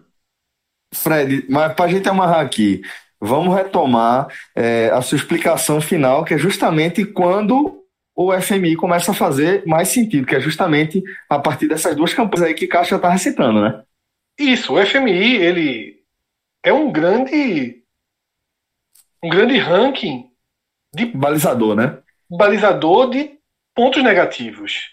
E você, para sobreviver no campeonato, você pode seguir ali até menos 12, menos 14. Tá? É mais ou menos a conta que você pode chegar. O buraco que você pode chegar é estar com 14 pontos negativos. Agora, é importante a gente deixar claro: esse ano pode ter uma diferença muito grande, porque não temos os mandos de campo por inteiro, né? Você tem o estádio, mas você não tem a torcida. Então, há uma possibilidade esse ano da distribuição de pontos do campeonato seguir menos uma lógica dentro-fora, e aí vale mais. Por isso que eu nem pensei duas vezes em responder quando o Cássio perguntou se eu preferia os dois do Botafogo ou os seis do Vasco. Mais do que em qualquer campeonato, mais do que em qualquer campeonato, é, é fundamental tomar pontos. Porque o seu mando de campo, dos 20 times, o seu mando de campo tem menos força. Isso é absolutamente claro para essa temporada. Oh, e analisando agora é, de forma mais ampla, para além do próprio FMI, é, o que é que vocês acham aí dessa campanha do esporte, né? Desses três é, primeiros compromissos do esporte contra é, adversários diretos, né? De, de, de, seu campeonato, pelo menos a gente é, analisa assim na largada da, da Série A, é, resultando aí uma vitória, um empate e uma derrota, sendo é, dois jogos seguidos fora de casa. Eu estou perguntando isso é, dentro, dentro de um contexto que é, certamente essa análise estaria dentro do nosso debate, tentar entender a origem desses quatro pontos. Mas eu acho que é mais importante ainda a gente analisar isso aqui com cuidado, porque a gente está falando horas depois de uma manifestação da facção organizada é, relacionada aí a, ao esporte, né, a jovem, é, no aeroporto, né, em recepção aí a dois jogadores do, do elenco, é, tratando a campanha como se fosse uma campanha vexatória, como se fosse é, uma campanha ruim. Então, dentro desse cenário aqui, o que é que a gente pode trazer, que olhar a gente pode trazer desses quatro pontos que o esporte somou nessas três primeiras rodadas? Celso, pegando desse protesto de forma específica, curiosamente, ele acontece no entre aspas, porque é bem no sarrafo lá embaixo, tipo categoria de base do, do Jockey Club, lá em aquele pulo a um cabo de vassoura no chão. O melhor momento do esporte no ano. O esporte tem quatro pontos de nove disputados. É surpreendente. Então, assim, é um protesto muito maluco. É, você foi certo. Protesto político. Não, tem, não é um protesto técnico, não é um protesto sobre desempenho. O desempenho contra o Atlético, o, o desempenho do esporte contra o Atlético, tec, tecnicamente o time teve as limitações que ele vem tendo durante todo o ano. Agora a entrega durante a partida. Não, ninguém, os caras foram cobrar o quê? Que os caras acertem melhor, ah, um, passe de uma forma melhor. Tenho certeza que os jogadores. Mas de vez em quando esse tipo de protesto acontece, e eu sou contra dessa forma, mas acontece aquele negócio: queremos raça, queremos vontade. Nada disso faltou contra o Atlético Goianiense, não. Eles foram pedir uma coisa que não aconteceu. Contra o, o Sport contra o Atlético Goianiense foi um time de muita luta. Agora é um time fraco. É um time fraco e assim, que por uma série de coisas. Mas que mesmo com essa limitação, mesmo com todos os problemas que tem, problemas internos que tem, e com o péssimo desempenho que teve ao longo do ano em todas as competições que disputou, porque até na Copa do Nordeste ele passou de fase, ele passou de fase empatando com confiança no último lance ali, venceu só dois jogos de oito, sendo um time de Série A. E no, e no Pernambucano foi eliminado na primeira fase, foi para quadrangular do rebaixamento. Na Copa do Brasil caiu na primeira fase para o Brusque. Desempenho horrível do esporte. E nessa primeira divisão, a largada do esporte não condiz com o que o esporte fez em 2020. Esses quatro pontos do esporte são quatro, são quatro pontos, é, inclusive, nesse momento o esporte é décimo na tabela. Claro que é um recorte muito curto, é, de três rodadas, com alguns times ainda tendo apenas dois jogos, mas se, com todo, na hora que começasse o campeonato, aquela velha que a gente fala aqui, o velho contrato, ó, as três primeiras rodadas são três jogos acessíveis para a tabela do esporte. Seriam jogos difíceis porque, entre aspas, o fraco é o esporte contra o Ceará, porque era o campeão do Nordeste, contra o Vasco, porque, porque tem um poder econômico melhor, e contra o Atlético Goianiense, numa primeira leitura, talvez fosse pau a pau. Mas querendo ou não, o Atlético Goianiense quase não perdeu em 2020 e vinha de uma goleada sobre o Flamengo. Então, isso já mostra, isso já fazia com que o esporte também fosse o fraco, fraco dessa história. Então, antes dessas três rodadas, chegasse para qualquer um, só vai, vai ser um jogo atrás de domingo, quinta e domingo. Assina quatro pontos. Qualquer torcedor do esporte assinaria. Qualquer um. Aquele que não, só assino com cinco ou com seis, ou seja, uma, duas vitórias e uma derrota, uma dois empates, ele estava ele, ele no nível de torcida sobre uma, sobre uma expectativa irre, irreal. Porque o esporte não fez nada para que alguém achasse que o esporte voltaria invicto dessas três primeiras rodadas ou que já ganharia dois jogos, ou necessariamente um deles fora de casa. Nessa, nesse início de, de campeonato, um time que ainda está, que não foi reforçado, que foi, é, teve um jogador, dois na verdade, né, Venuto e Ricardinho, é, mas que praticamente não foi reforçado e que esse time não tinha feito bom desempenho. O esporte tem quatro pontos. Então esse protesto é um, é um protesto, eu estou dizendo isso, que esse protesto é um protesto completamente descabido nesse momento. Completamente descabido. Ah, o time ainda com salário atrasado. O time está com salário atrasado. Meu irmão, se, na, na, o protesto nesse momento, e não é para ser dessa forma como a jovem faz, é para ser em relação à direção. Eu não sei porque, que, não, entre aspas, não faço a menor ideia porque eles não pressionam a direção. Mas é, para os jogadores, jogadores do esporte, que não tem, ele não tem culpa de, ter, de, do time ser desse jeito, em relação à entrega do time, eu não vou me queixar, não. A, a, a entrega do time existiu. Dos três jogos, foi uma atuação ruim contra o Vasco, mas foi uma atuação muito, muito intensa contra o Ceará e, uma atua e nessa, nessa tecnicamente melhor. E contra o, o Atlético Goianiense, tecnicamente não foi tão bem, mas foi uma, uma atuação de muita entrega durante a partida. Então, é, o, esporte, tá, o esporte, para mim, está muito acima do que imaginava.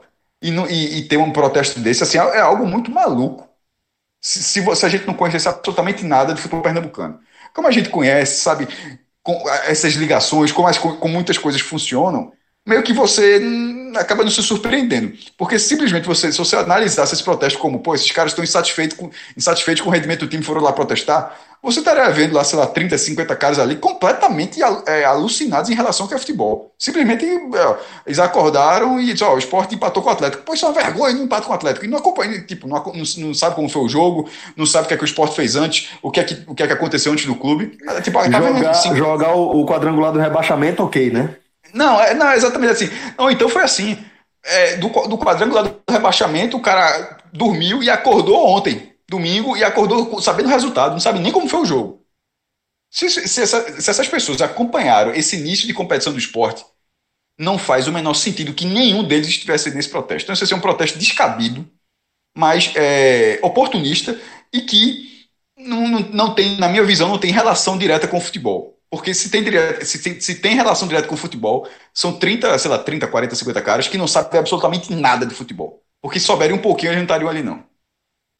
Nelson, o Cássio já falou de forma precisa sobre a essência desse protesto. Esse protesto é claramente político e eu só não faço a menor ideia do que motivou. Porque até onde a gente sabe, a jovem está diretamente ligada a essa gestão.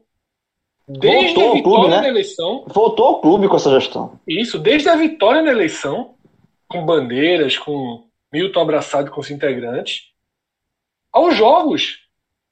O jogo do esporte contra o Santa Cruz, inclusive fotos circularam dos caras da Jovem, a ilha está tomada de bandeiras da Jovem. Né? O estádio vazio, mas foi a Jovem que, que decorou a Ilha do Retiro, digamos assim. Eu não sei o que motivou e nem quero saber, porque eu acho que tudo que é relacionado à jovem já deveria ter sido cortado e evitado. E o esporte teve uma evolução nesse, nesse quesito, mas infelizmente essa evolução acabou entrando no jogo político do clube e Milton permitiu esse retorno e agora, aparentemente, prova do veneno que deixou que deixou voltar a ser alimentado, né? Porque eu acho que isso é um recado. Eu não consigo ver de outra forma, porque como o Cássio falou muito bem, como o Cássio falou muito bem, quem entende de futebol, quem presta atenção nos jogos, quem se interessa por futebol, sabe que o momento é outro. E aí, Celso, respondendo mais diretamente à pergunta, o futebol do esporte continua limitado, extremamente limitado. Mas o time tem tentado encontrar alternativas de como ser competitivo de alguma forma com suas muitas limitações enquanto tenta diminuir com contratações pontuais essa limitação. E o que a gente viu nesses três jogos, com altos e baixos, com escolhas erradas e certas, o que a gente viu foi um time que tentou nas três partidas ao máximo.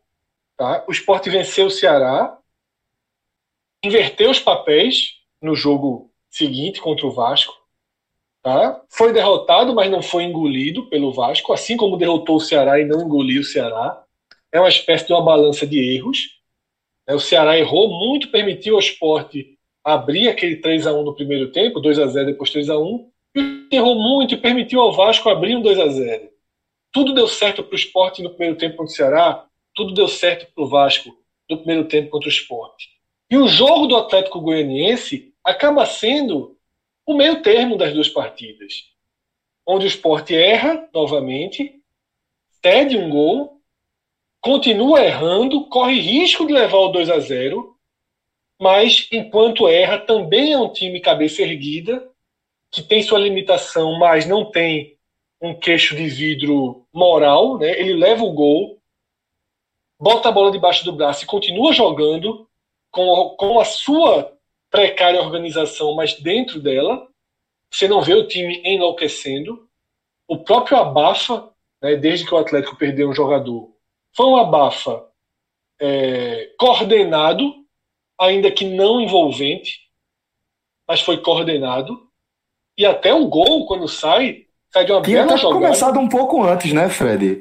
É, aquele, aquela expulsão, ela já meio que, que é, tá dentro de uma blitz que Tá Sport dentro já do vinha contexto, fazendo. verdade, a falta é. de Dudu, a falta do, do- a, pri- a primeira falta, a falta que origina aquele lance, o lance que depois vai rolar a cobrança lateral, que ele vai ser, entrar sem autorização e vai ser expulso, já é um lance onde Marquinhos estava furando linha, puxando o meio para finalizar e sofre a falta, uma falta perigosa que, é, que Dudu que Dudu cometeu ali na entrada da área, né? Então já é uma, um, já era um indício de que é, o esporte estava se organizando mesmo antes de estar em vantagem numérica, né?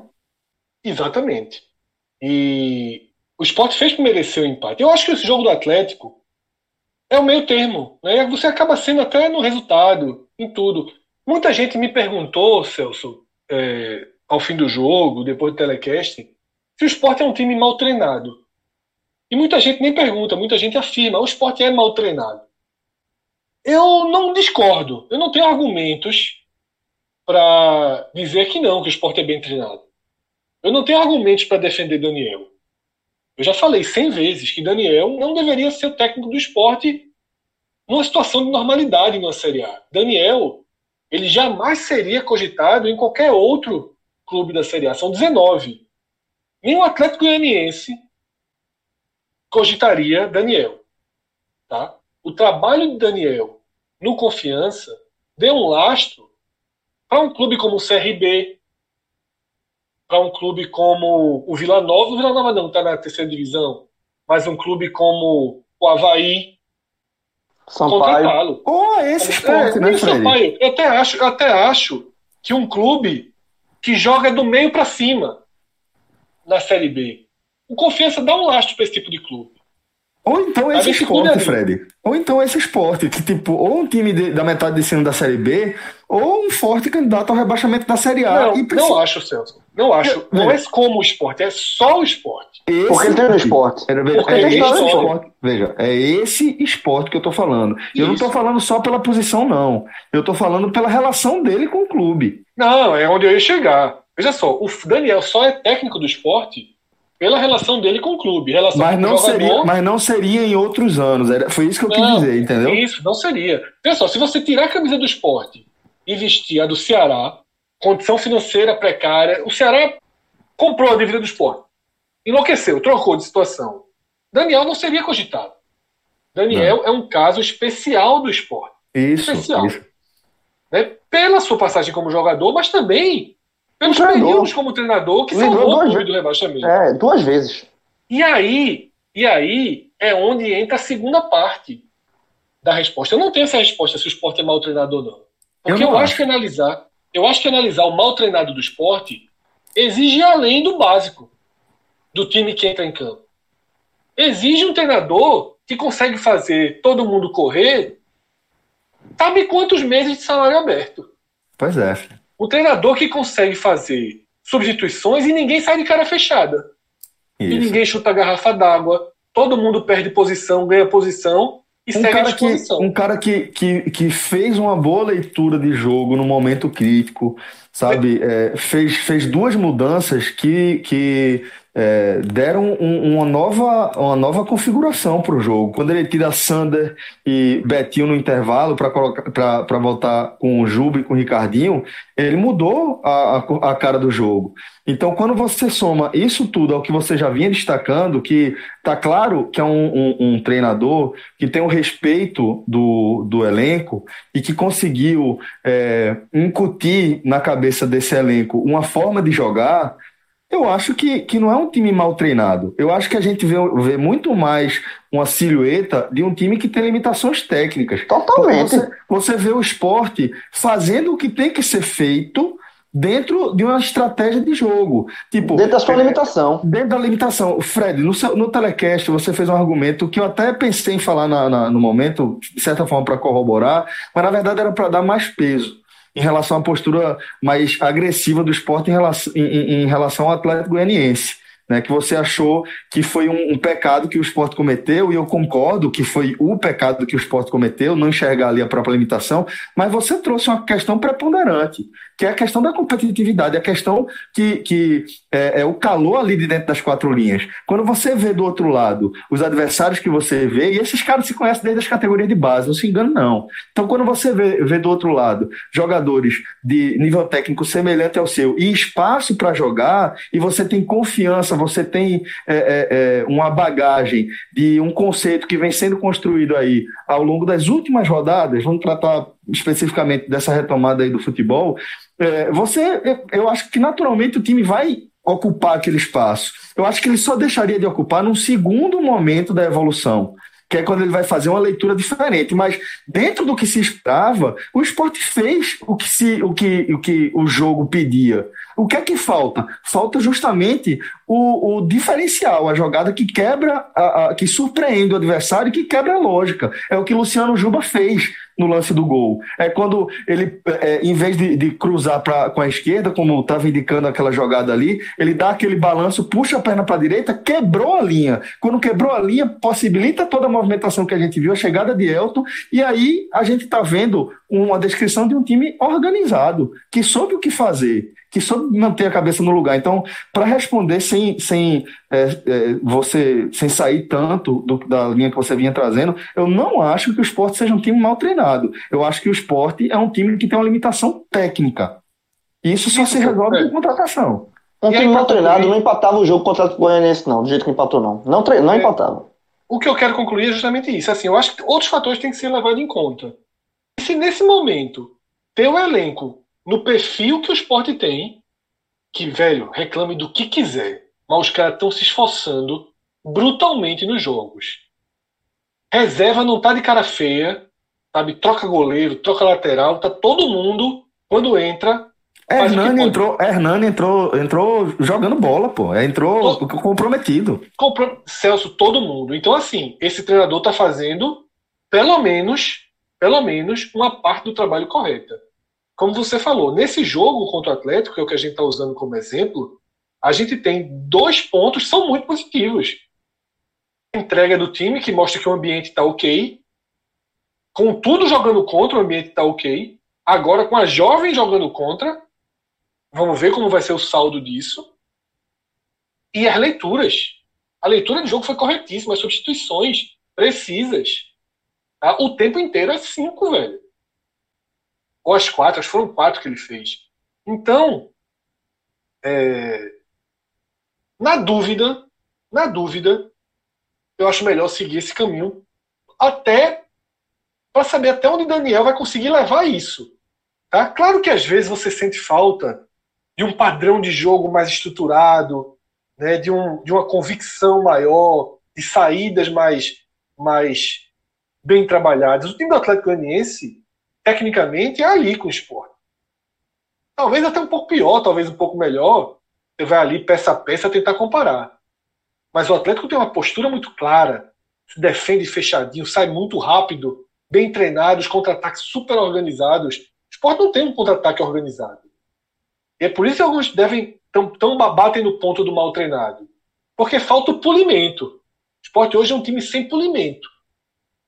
O contra-ataque é meio grosseiro as tentativas de jogada são meio forçadas. Mas, na dúvida, eu prefiro seguir essa linha, mesmo com todos esses poréns que a gente tem em relação a Daniel. Eu acho que se o Sport tivesse tro tro trocando Daniel para trazer uma certeza, sabe? Ah, vai trazer Dorival Júnior. Dorival Júnior é uma certeza. Você sabe como ele trabalha, tem um padrão, você sabe o que você está contratando. Mas para ir para o mercado que o Sport tem acesso, um mercado absolutamente de incertezas, corre de chegar um cara que não conhece bem e afundar com, os, com, os, com as pedras que o esporte carrega, né? São problemas que o esporte carrega. Daniel tem conseguido equilibrar essas pedras. Então eu acho que por isso o trabalho ele deve continuar até, até onde der. A gente sabe as limitações do time dele, mas a melhor aposta é deixar que os dois evoluam juntos. A gente vai seguir analisando a Série A, mas antes, galera, eu queria saber como é que vocês estão aí no bolão lá do Clube 45, velho. O Fred começou bem, começou é, somando, acertando todos os resultados, né? E acertou ainda alguns placares naquela primeira rodada que ainda não terminou. Mas queria saber, Fred, como é que segue a sua caminhada aí no nosso Golfinho, golfinho.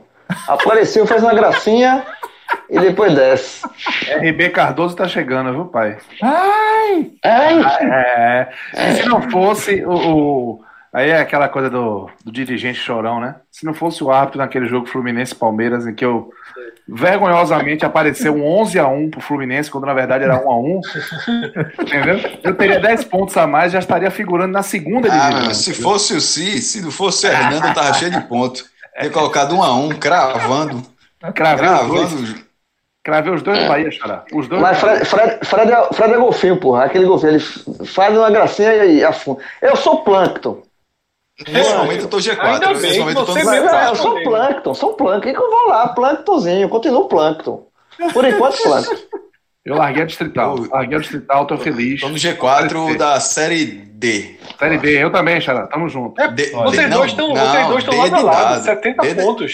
Eu também, adelantado. Eu Vocês dois são empatados, segundo e terceiro. Ô, Xará, Da- da 10 Série pontos. B. Eu tô com 70 pontos, 10 pontos. Se eu saía da D, G4 da D, passava pela C direto, que nem o Fluminense. É o que vai é acontecer. direto, é. Mas é, É, o que vai acontecer. Veja, É, mais três pontinhos, mais três pontinhos, a turma tava na liderança aí, viu?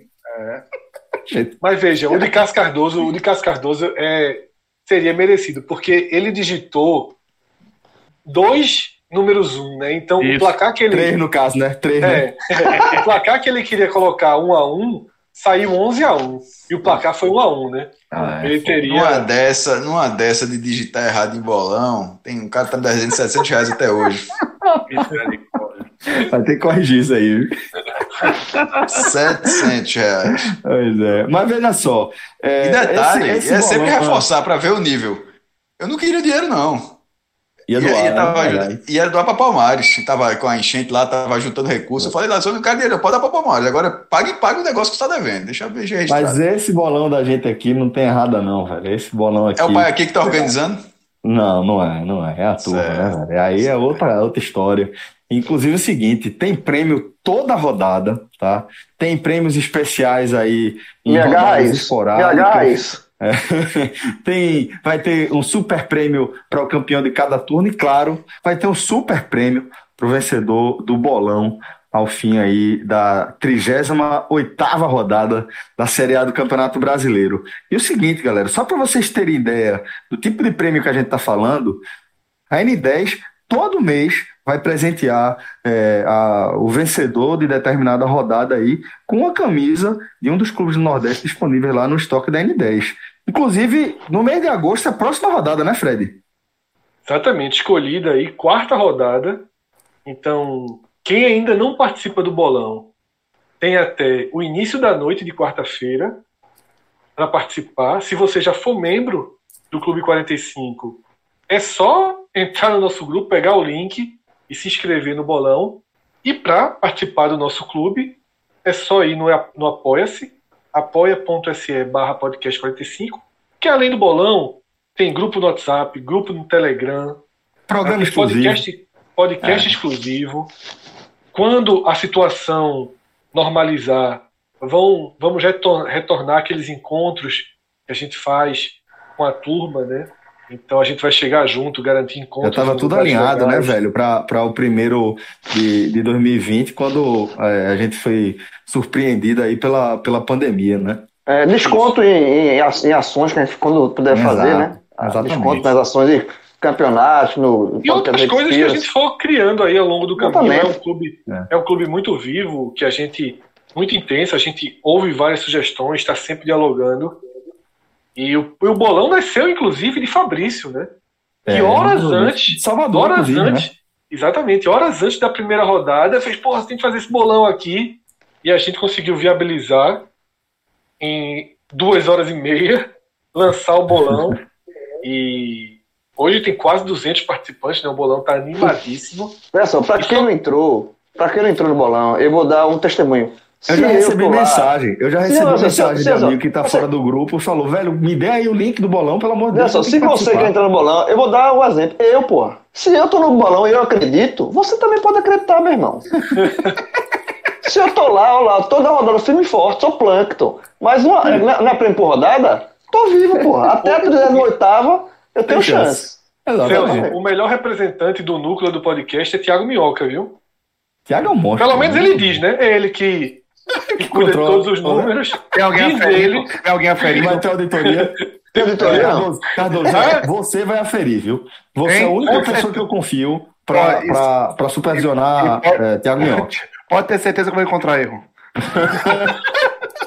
Diz Thiago Minhoca, diz Thiago Minhoca que ele é o 14, mas na verdade não, tá? Essa classificação é, geral, todo mundo que participa do bolão tem lá o ranking dentro do aplicativo, dentro do site. Thiago Minhoca é o acompanhar. 14. Ele divide só por divisões. Exatamente. Aquilo Ele é o foi 14 genial. da Série A. Aquilo foi genial. Ó, galera, e o seguinte, é, vou só dar um, vou só dar um teaser pra vocês, certo? Esse bolão aí a gente tá acompanhando a Série A, tá? Mas vai rolar um bolão, velho, pra acompanhar a Champions. Eu, eu vou ficar calado, eu não vou falar muita coisa, não. Eu não vou falar muita coisa, não, mas assim, a, a Champions já tem um lugar especial no meu coração. Esse período já é um negócio que eu já fico esperando ali aquele contato. E aí rolou, né? Oi sumido. Eu não vou falar mais nada. Você, você fica aí, você fica de olho, certo? Que eu respondi a mensagem. Oi! Tocaram a campanha. Tocaram a É. campanha aqui em Salvador também, sabia? Tocaram, não foi, Jovem? Tocaram. Você, você sabe que a- as peças se mexem para todos os lados agora, né? Tiozão, tiozão, ó, contato tiozão. aqui, ó, esse contato aqui, entre aí, fala que é a pessoa certa. Ah, ti- tiozão vai botar, vai botar e colocar fotinha, né? Vai botar. Vai, vai, vai. Vai botar, vai botar. Pra- pra- João, João, pra você combina como poucos, mas a galera vai entender depois. Eu sei disso, eu me Conseguiu. orgulho disso. Vamos seguir, fiquem de olho aí nas nossas redes sociais e fiquem de ouvido atento aí também na nossa programação, no nosso feed, tá bom? É, vamos voltar a analisar a Série A e a gente retoma é, do Ceará, né? O Ceará que já está dentro da zona de rebaixamento, falando do que já está a partir aqui desta nossa análise, né? A gente sai do esporte que ocupa a décima posição para o Ceará, que ocupa a 18ª posição depois dessa terceira rodada. É, resultado aí de um ponto depois de três partidas disputadas. E aí, Celso, nessa questão do Ceará, que tem o mesmo número de ponto do Fortaleza, eu fui pro singular, né? mesmo número de ponto do Fortaleza, porque cada um tem um. A- o FMI que a gente trouxe logo depois do, de analisar o Bahia no programa, o FMI diz muito aqui. Porque o Ceará, ele teve dois jogos fora, tá? E conseguiu um ponto no jogo em casa. Enquanto o Fortaleza tem cinco pontos perdidos em casa. Tá? E agora? O Ceará vem para dois jogos como mandante e o Fortaleza vai para dois jogos fora. Então, quando a gente estiver reunido aqui no podcast Raiz da próxima semana, a gente vai ter um, um- um retrato já mais avançado dessa situação dos dois clubes cearenses. Então, o que eu fiz essa primeira explanação aqui da matemática é que a situação do Ceará, ela claramente é grave, mas vem para uma semana de porta aberta para reagir. A situação do Fortaleza é grave, e vai para uma semana onde ele vai ter que arrumar a porta, vai ter que abrir uma porta. Porque é muito mais, muito mais difícil você conseguir o resultado fora de casa. Ainda tem o perfil dos clubes que eles vão enfrentar. É, o, sobre o Ceará, é, Fred, é, eu fiz o jogo Minhoca, né, essa derrota para o Atlético Mineiro, e o que ficou é o seguinte: é, óbvio que o resultado, você derrota, você lamenta. Né, mesmo sendo fora de casa, mesmo sendo diante do Atlético Mineiro, que é um dos favoritos ao título. Isso se lamenta, derrota, derrota, derrota. Porém, é, a postura do time em campo foi uma postura animadora, porque é uma postura daquele Ceará que deu certo na Copa do Nordeste. Né, que é um Ceará de marcação encaixada, que coloca é, obstáculos para o adversário, é, mesmo o adversário sendo tecnicamente superior a você. E aí faltou ao Ceará o, a segunda parte, né, que é o, encaixar o contra-ataque, que é, é, ter, é, é ser fatal na oportunidade que surge. Isso o Ceará não conseguiu e teve essa oportunidade, teve essas chances. Esse é o que é mais. Porque assim, podia acontecer isso, tudo isso, se defender bem, mas não criar. Não, foi, não aconteceu isso. O Ceará teve chances. O Atlético Mineiro o, a Arapuca foi, foi armada e o Ceará não deu bote. E perdeu o jogo em erros individuais, pontuais, né? Do pênalti, que foi um pênalti infantil, que aí a partir do pênalti é, meio que desmoronou a estratégia do Ceará para esta partida contra o Atlético Mineiro. Assim, do, dos três jogos do Ceará, e aí é, no, no telecast eu, eu é, joguei esse argumento e Minhoca concordou comigo, o, o que se lamenta é a. É a derrota para o esporte. Porque você, mesmo, mesmo sendo jogo na ilha, é um adversário fragilizado, que está disputando o mesmo campeonato que o Ceará, e numa condição pior do que o Ceará. Né? O Ceará vinha do título da Copa do Nordeste, né? normalmente é aquele jogo que a gente chama de jogo de ressaca, né? É, acontece muito isso, mas são três pontos perdidos. Esses três pontos são perdidos. O do Grêmio, no, no Castelão, você lamenta, o Grêmio estava cheio de reservas, mas é o Grêmio. Tá? Então, assim. É... E o Atlético não. O Atlético, você lamenta. Não, você, o, os pontos perdidos estavam meio que na conta. Fica a impressão. O que ficou do, do, do, Atlético Mineiro foi a impressão de um, de um Ceará que pode voltar a atuar na forma. Como, como, quando ele volta a atuar da forma que ele gosta, ele se torna um time competitivo. Mesmo enfrentando um, um time como o Atlético Mineiro. Agora. Ô, João. Fala. Vê, Vê que coisa é, interessante para a gente trazer aqui. Esse seu comentário se encaixa para o Bahia e para o esporte que a gente passou. E agora para o Ceará. Parece haver um consenso. Parece haver um consenso que no atual estágio de desenvolvimento dos times que a gente está debatendo aqui, não cabe para o Fortaleza, porque o Fortaleza realmente é montado em outra linha.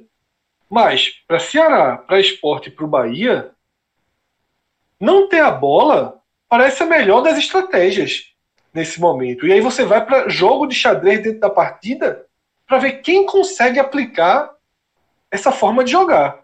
Porque veja como existe um alinhamento nessas, nessas três nessas, nesses três clubes. Todos aqui sentem que quando o clube, quando o time precisa sair para enfrentar uma marcação fechada, ele mostra muito mais problemas do que quando é ele que precisa se fechar. Exato. E assim, e, e, contra, e contra o Atlético, aí o, o Guto, Guto, Ferreira ainda fez mudança no time, né? Kleber não jogou de titular, Charles não jogou de titular. Ele fez algumas mudanças, é, até Foi inteligente, de, fez certo. É, desgastado. Tirou de onde dava para tirar. Exatamente, porque é, eu falei, o jogo do Atlético, quando você pega na tabela, o torcedor do Ceará, não, o que vier de ponto aí é lucro, mas o, se vier zerado, é do jogo. É por isso que a lamentação do resultado veio porque a impressão que dava é que dava para voltar com empate, se não fosse, se não fossem erros pontuais que ocasionaram na derrota. E aí o Ceará vem para dois jogos em casa, jogos que aí é aquele, aquele negócio, derrota, ela vai se somando. O, Ceará foi campeão da Copa do Nordeste, maravilhoso, ótimo, entrou para a história, lindo, é muito bom levantar a taça, mas de lá para cá o Ceará não venceu. Quando iniciou o brasileiro, o Ceará não venceu ainda. Né? Tem um empate e duas derrotas. Então, esses resultados ruins, eles já, já se somam. E aí o Ceará vai para dois jogos em casa, dois jogos vencíveis, tá? Ele pega Vasco e depois pega Bahia, são adversários, assim, não, não, é, não são pontos ganhos, não são favas contadas, mas são pontos, são vitórias que dá para buscar. Só que para buscar essas vitórias, o Ceará vai ter que, ele não joga no seu modo que ele gosta de jogar. né? A estratégia que ele foi competitiva contra o Atlético Mineiro não pode ser a mesma estratégia para esses dois jogos. João, e, E aí não, só, não só pela postura, Fred, desculpa, mas não só pela postura, João, mas também pela pressão agora com a qual ele vai, vai Era o que eu ia enfrentar. falar, Celso. É. É, não Era é? justamente, perfeito. Porque, Porque- agora ele Vai, tem um pode seguir. ponto, ele agora tem um ponto e os dois adversários têm seis. Exatamente. Então, interfere nele e interfere nos dois adversários. O Bahia e o Vasco vão poder fazer o jogo ideal. E o Cea... Mesmo que o Bahia perca para São Paulo. Mesmo que o Bahia perca para São Paulo, que a gente já está falando do jogo do final de semana. O Fred, pode interferir. Sabe o que lembra esse cenário que você descreveu? Lembra aquela, aquelas lutas de judô é, em nível olímpico, sabe? É, de nível técnico muito alto, onde os adversários são, são de nível técnico parecido, é isso que eu quero dizer, sabe? São, chegaram ali no nível técnico muito parecido. E, e, é, é aquela coisa. Enquanto ninguém pontuou, o jogo é mais estudado, sabe? O jogo é mais, vamos lá, é aquela coisa mais é, é, gradual, quase que uma dança. A primeira pessoa que consegue fazer o ponto, ela fica muito à vontade, porque fica muito mais fácil você jogar ali no contra-ataque, né? É, para surpreender esse adversário que está precisando abrir uma brecha para poder tentar lhe derrubar, para poder tentar empatar. Então, acho que é meio que esse cenário que a gente está vendo. Realmente é como se fosse mais fácil você deixar é, o seu adversário atacar e você ficar dentro do seu conforto, da sua limitação ali, de uma marcação um pouco mais encaixada só. É, o que poderia mudar o desenho do segundo jogo é o Ceará vencer o Vasco e o Bahia perder do São Paulo. Aí você pode ter uma coisa mais. deixar o Ceará menos pressionado. Agora imagina Mas o Ceará não vencendo o Vasco. Como é que ele vai Aí- pro jogo aí- do Bahia? Fica tudo mais grave. Focando nesse jogo do Vasco, é um jogo muito chato pro Ceará, mas muito chato mesmo. O Vasco vem para Fortaleza com moral elevado e com margem para jogar de forma inteligente. Quem assistiu Vasco Esporte ou Vasco e São Paulo viu. Eu assisti as duas partidas. Assisti, na verdade, um tempo maior de. Assisti os 90 minutos né, do jogo do esporte e assisti o primeiro tempo de Vasco e São Paulo, porque depois eu, que eu não estava em casa para ter o PPV, quando eu cheguei em casa eu mudei para o jogo do Bahia. Mas quando, quando saem os os gols do Vasco, me causa surpresa, porque o jogo era todo de São Paulo. São Paulo tinha bola, o São Paulo atacava, o São Paulo toquinho, toquinho. E Cano foi, foi toquinho, toquinho e Cano dessa vez. Porque ainda tem isso, tem um atacante com um percentual de acerto muito alto. Impressionante. Então vai ficar, fica um jogo muito perigoso. Guto Ferreira vai super pressionado, não ele. Né? Lógico que o título da Copa do Nordeste tem um lastro grande para Guto, mas ele vai precisar armar um Ceará capaz de vencer o Vasco tendo a bola. Ainda que não seja o caminho ideal. Não sei se pode exi- existir a frieza para criar uma armadilha para o Vasco. Criar um oba-oba para o Vasco. Mas não vejo o Ramon caindo nessa armadilha. Então vai ser um jogo de xadrez ali, porque me incomodaria ver o Ceará tá indo para o jogo. Eu acho que o Ceará se distancia do resultado, mas é muito dúbio, porque ele precisa dos pontos, mas. Eu acho que o Ceará vai ter que propor o abrir- jogo. Vai ter que ser, é meio sem escolha, né? É, muito sem escolha. Porque E- pro Vasco é confortável o empate. Se o Ceará É. não vem, eu não venho.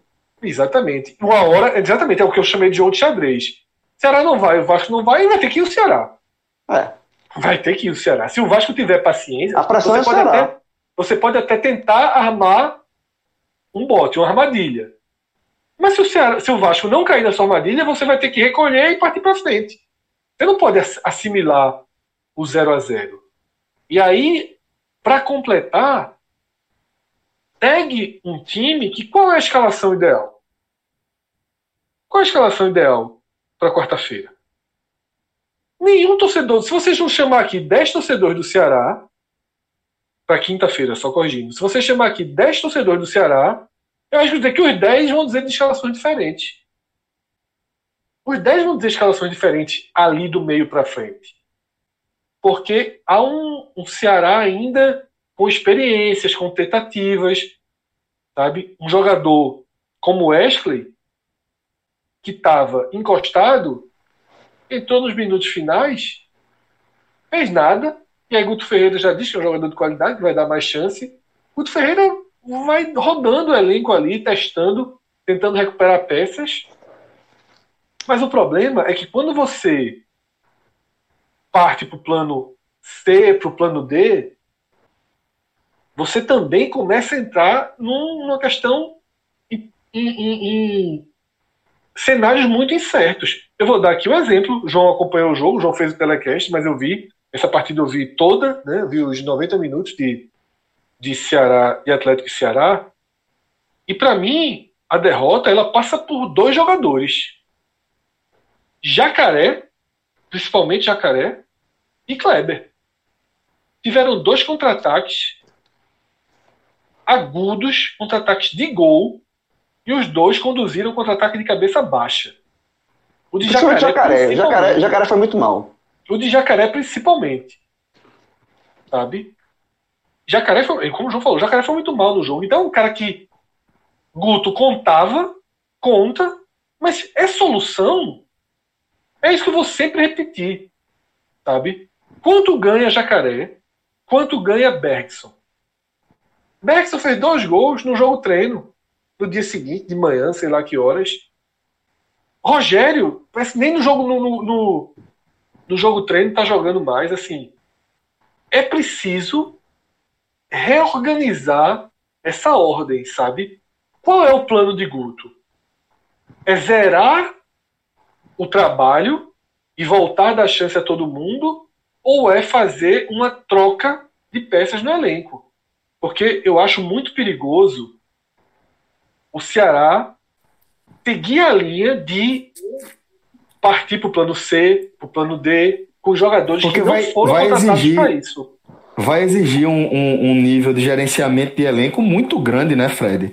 Justamente por você botar é, jogadores que, que supostamente deveriam ser as soluções é, em, em, em banco de reservas, ou nem isso em alguns casos, né?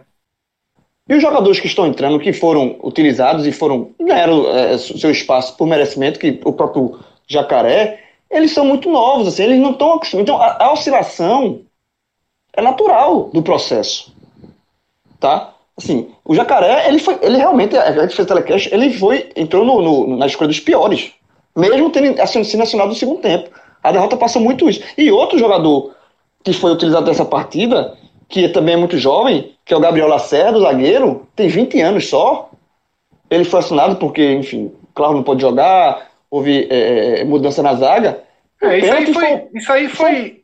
Pênalti de Mas... imaturidade. Isso.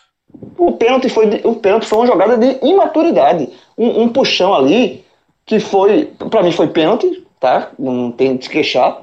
É, mas foi somente. A, a, a, pagou o preço da imaturidade. Um, um, jogador de 20 anos que pagou o preço da imaturidade. Isso quer dizer que, que o zagueiro não presta? Não, não estou dizendo isso. Agora, quando você é, porque as contratações que foram feitas para, para serem soluções não, não, não corresponderam. Você apela para garotos novos, jogadores é, da região e tal, que dão muito certo, muito certo, ótimo. Enquanto eles estiverem dando certo, ótimo. Mas como eles são muito novos, eles estão jogando num nível muito mais alto agora, na Série A, a oscilação vai acontecer e é natural, porque a gente está falando de bons jogadores, mas não está falando de nenhum, de nenhum, até que me prove o contrário, de nenhum fenômeno do, do futebol, não, nem Pelé, não. Sabe? Que jogador que vai, pode até pintar, pode até acontecer, mas assim, o mais, o mais provável, mais normal é que oscilações aconteçam. E numa Série A, que a gente já bate, cansa, é, cansa de bater nessa tecla, que na Série A, a Série A não perdoa erros, não perdoa, não perdoa vacilos, esses vacilos custam. Custou no jogo contra o Atlético. O, o, o Ceará fez uma boa partida, montou uma boa estratégia e, e perdeu e erros individuais de vacilos de quem?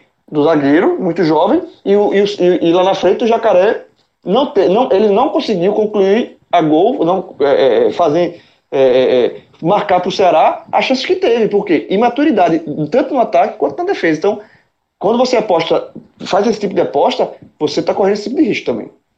Isso, e o Ceará é, precisa dar uma alinhada. Eu bato muito nessa tecla, é meio repetitivo, mas precisa dar uma organizada nessa ordem, nessa hierarquia. Sabe, todo mundo aqui, Cássio Cardoso cobriu e, acompanhou o Guto no Bahia e sempre falou muito sobre a hierarquia que Guto tem, né, Cássio, de, de gerenciamento de elenco. É. Guto ele, é muito. Ele... ele cria umas regras muito rígidas. E isso ele precisa meio que definir. Eu não estou conseguindo ainda perceber para qual caminho o Guto vai criar essa, essa regra dele, né? Eu acho que ele dá uma. uma ele tem um, uma coisa de dar um, uma experimentada, sabe, Fred? Em situações assim. É, ele, lógico, tem os seus preferidos e provavelmente o torcedor do Ceará vai identificar. É, tem alguns jogadores que ele confia. É, eu lembro que o René Júnior, a melhor temporada que o René Júnior teve na carreira dele foi com o Bahia de Guto, né? Que Guto insistiu, foi no limite, o mesmo aconteceu com o Lucas Fonseca, que está até hoje no Bahia, que Guto, Éder, Éder Graminho, que foi do esporte, que está no Atlético, tá jogando muito mais no Atlético Goianiense, tá jogando muito mais do que o Lucas Fonseca. E o Bahia, inclusive, foi eliminado. E o Juninho, que está no Fortaleza, estava jogando mais que o René Júnior.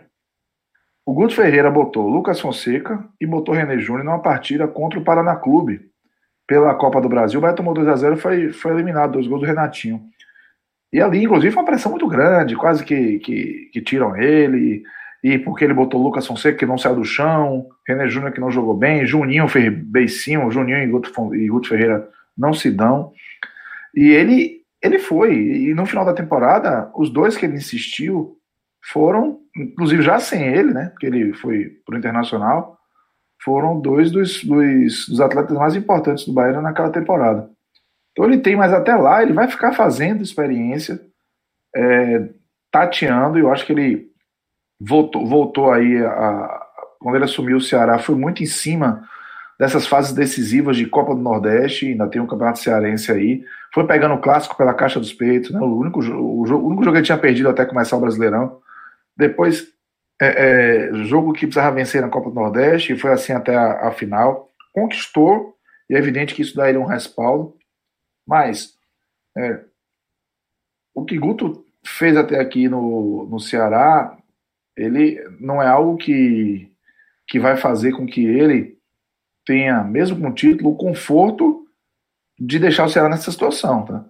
É, eu lembro que Guto contra no Bahia, ele saiu no Campeonato Brasileiro perdendo dois jogos fora contra uma dupla carioca, Vasco e Botafogo, segundo e terceiro jogo, mas ele na estreia deu seis no Atlético Paranaense.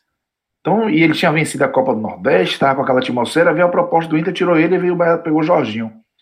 Isso ficou aquela né, atmosfera de Guto, é um cara que, que podia render, o Bahia com uma pressão muito forte. Aí veio 2018, quando o Bahia estreou fora jogando mal, Guto fora de casa tem essa coisa do, do instinto dele, do, do, território, que os jogadores adversários defendem o território. E tem uma teoria sobre isso aí.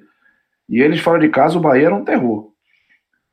Ele é, é, não foi bem em casa também, ganhou o jogo no final dos acréscimos, gol de Júnior Brumato contra o Santos, empatou contra o, o Atlético Paranaense de Fernando Diniz em casa, né, de Thiago Carleto. Aí tomou pau do Grêmio, tava perdendo todo mundo fora, não tinha nem feito gol nem somado ponto fora de casa. E aí ele acabou sendo demitido e depois não foi experimentado mais na Série A, né? Ele tá voltando a uma Série A é, agora. Ele acabou sendo um técnico que foi utilizado pelo esporte e cumpriu sua missão e agora voltou ao Ceará numa Série A. Ele não vai ter é, o ambiente favorável com torcida fazendo pressão, por exemplo, que ele sempre usou muito bem quando foi do Bahia, e percebi que ele acabou fazendo isso no esporte, e nem vai ter isso como muleta para quando joga fora. Então, assim, ele precisa encontrar esse equilíbrio, mas até encontrar esse equilíbrio, ele ainda vai tentar achar os seus baluartes. os seus jogadores de confiança, aqueles que dizem assim, esse aqui pode deixar. O Price talvez seja um deles, mas é pouco ainda. É um goleiro. Talvez o Sobis comece a ganhar terreno com ele, que o Sobis aparentemente compreendeu a presença do Kleber como titular naquela fase decisiva da Copa do Nordeste, deu resultado. Mas, assim, não é algo simples. O Guto é aquele cara que, que é o paizão, que bota todo mundo do lado, que, que chega num elenco que é cheio de jogadores, assim, de fio desencapado, e ele, se, se for o caso, ele bota um fio para dar choque no outro. Mas é, não é porque ele gosta disso, é porque ele faz o trabalho dele de uma maneira é, é, quase obtusa, assim. Ele tem a proposta, ele é chato, ele reclama da grama, ele reclama da cozinha, ele diz que quer assim, assim, assado, e, e ele segue até com o barco. Então, se o jogador não estiver bem, ele tira e não dá muita satisfação, é o perfil. Então, ô, ô, ô Cássio, sabe um exemplo que aconteceu no esporte ano passado? E alguns até comentam ainda no esporte, que é o retrato de Guto Sim. dessa questão de hierarquia de jogadores, e, e que isso que é um, um pouco do que começa a, a, a, se perceber no Ceará e tem que ter muito cuidado com o caminho, chama-se Bruno Pérez, lateral direito. Sim. O esporte trouxe Bruno Pérez. Bruno Pérez se recondicionou fisicamente e ficou como reserva de Norberto e Raul Prata. Sem ser acionado, esperando que Norberto não pudesse jogar, Prata não pudesse jogar. Aí colocaram o Bruno Pérez em um jogo 20 minutos, depois voltou para o fim da fila e não foi usado. E Bruno Pérez é titular do Roma. Fez dois gols um dia desse na partida. E é. aí o questionamento é como é que o esporte traz um cara que hoje é titular do Roma e não jogou na Série B? Porque Guto colocou o Bruno Pérez no final de uma fila que não andou. Isso não andar isso... para ele tá ok, viu? Porque tá ok. Isso, ele vai perfeito. pro objetivo. Perfeito. É. E é isso que eu acho que é o meu maior ponto que a gente vai ter. Eu ainda não consegui entender com essa entrada de Wesley e essa entrevista, que pode ter também só entrevista palavras ao vento, viu? Só foi titular, viu? Só já foi titular contra o Atlético. É, mas aí ele foi titular porque poupou. Kleber, ele poupou Kleber. Kleber. O é. titular é Kleber. Sobs é reserva no time de, de Guto. Sobs é reserva. Certo? E aí a gente tem que ver. Eu ainda não sei. E outra coisa, detalhe, Fred, só um detalhe. Sobe não fez, não fez uma partida ruim, não. Não, Sim, não, não, fez. Foi, mas é, não é isso que eu tô. Mas ruim não foi, não. Isso é o que tá. Esse é, esses são os pontos, sabe, João? Pra Guto, é Sobis ou Kleber. É. Tá? Ele não vai colocar Sobis de lado. A gente conhece Guto. Ele não vai colocar Sobis de lado. Então, é, pelo menos não agora. Ele vai esgotar algumas possibilidades para isso. No meio de campo, ele tem, não teve Vinícius nem Felipe. Então abriu uma brecha para o Wesley. Ele deu entrevista sobre o Wesley, pode ter sido palavras ao vento. Mas se ele realmente começa a considerar colocar o Wesley, aí eu começo a não entender para onde está indo o trabalho dele. Porque o trabalho dele, para mim, sinalizava esquecer esses jogadores que não foram utilizados até aqui esquecer Wesley, esquecer Beckson, esquecer Gil, é, é, Rogério, Rodrigão, esquecer Ricardo. Esses dois, dois, esse dois últimos estão fora mesmo. Rogério é, Rodrigão. Estão, estão fora. Esquecer Ricardinho. Ele não vai colocar Ricardinho para jogar. Tá? Então, assim. E aí você, o Ceará tenta dar um destino para esses jogadores para abrir alguma margem de contratação. Só que enquanto isso, ele vai ficar usando Rick vai ficar usando Jacaré, Lima. Eu acho perigoso. Eu acho que o Ceará, com esse time aí, no papel, enfraquece. Deixa eu falar uma Sabe? coisa para vocês aqui. É, o senhor do Ceará não, não se chateie comigo. Eu não estava eu não tava incomodado com a perda do título do, da Copa do Nordeste, não. Mas é, lá no, no programa no Futebol SA, a gente fez um, um programa de Brasileirão e teve um negócio de palpites. Eu coloquei o Ceará como dos rebaixáveis, sabe? É... Mas assim, rebaixáveis sendo só para é, citar quatro Z4, ou clubes? Z4, Z4. Fechar um Z4. Isso. Eu não sei se eu colocaria o, o Ceará nesse momento no Z4, mas que é candidato a rebaixamento, é claro que é. E se achar que não é, tá lascado. Porque é isso, eu, eu, é, o Ceará ele tem um pouco desse risco. O Guto Ferreira e o torcedor do Ceará talvez não tenha escutado quando ele foi anunciado pelo esporte que o Fred Figueiredo fez um, um, um telecast e a gente, assim, secou muito a passagem dele pelo Bahia.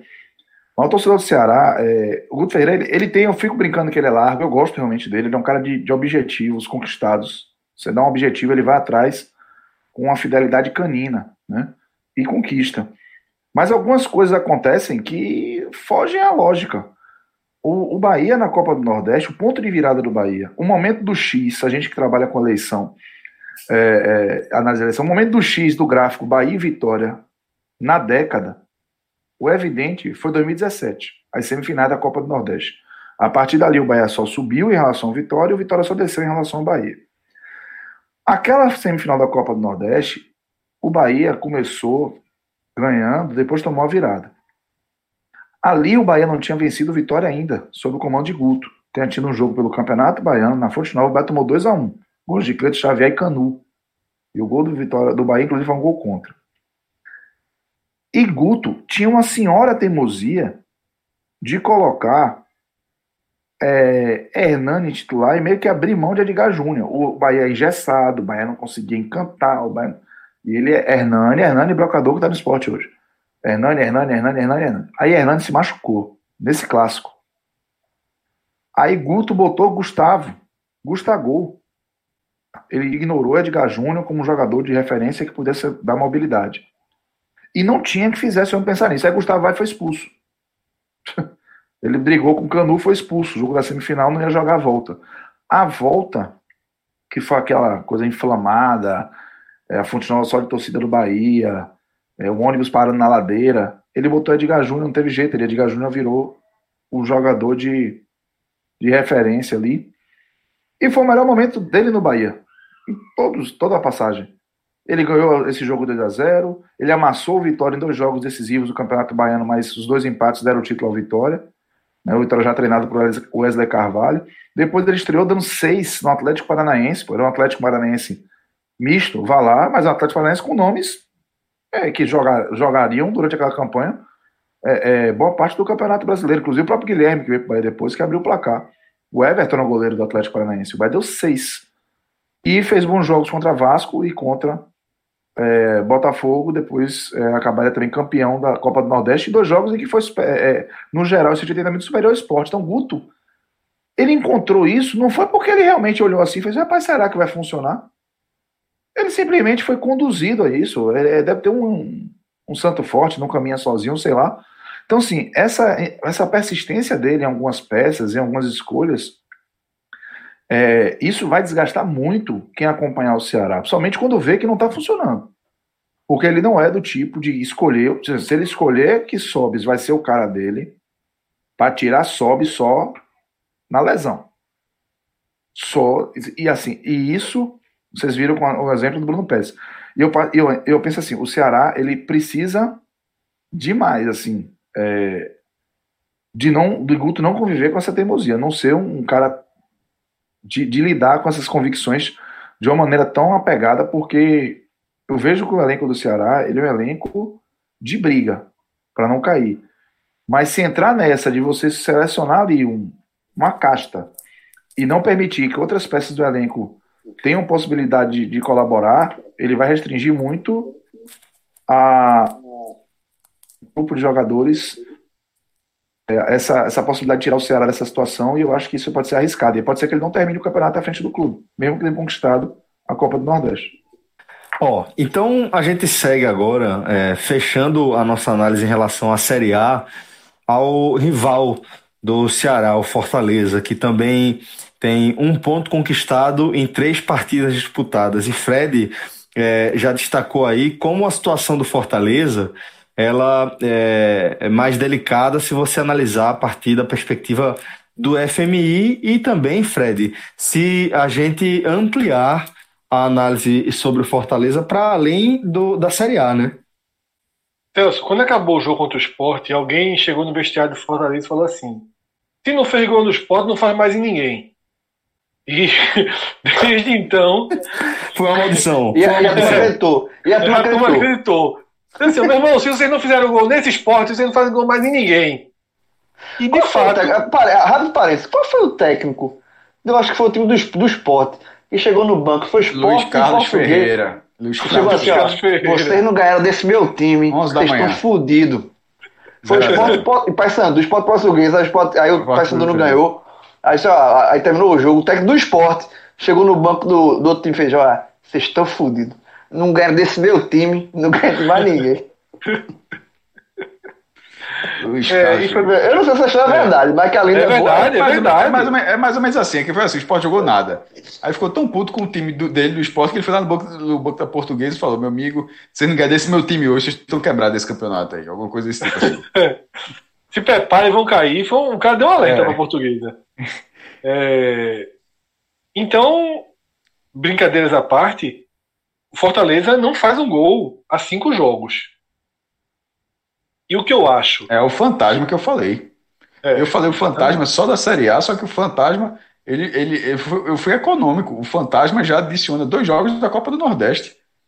Então, na verdade, o fantasma já é maior. E na hora que eu falo fantasma, é justamente isso. Eu- eu- ou seja, eu mesmo dei o cenário e acabei não dando o cenário completo.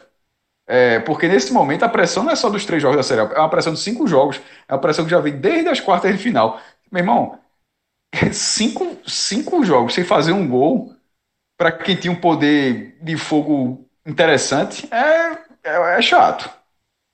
e traz para esse cenário. Porque qual é o grande X da questão sobre o Fortaleza? Se a gente colocar no papel. Aquilo que eu trouxe há pouco no debate Ceará. Passamos por Bahia, por Esporte e por Ceará. Nos três clubes, nós defendemos que, nesse momento da temporada, é mais seguro chegar aos objetivos dando a bola ao adversário. O Fortaleza simplesmente não é construído para isso. O Fortaleza não vai fazer isso, não cogita fazer isso. O Fortaleza ele tem o seu estilo próprio de jogo e está tentando impor. Porém, o estilo está pedra cantada. Se o esporte no auge, no auge da sua crise, foi capaz, se o Ceará, longe do seu melhor momento, foi capaz, todos estão se mostrando capazes. Todos estão se mostrando capazes, corrigindo aqui o português. O Botafogo é um time muito frágil, é um time muito lento. E ainda assim o Fortaleza teve enorme dificuldade na partida. As outras duas derrotas, elas ficam na conta. Mas não é tão na conta assim.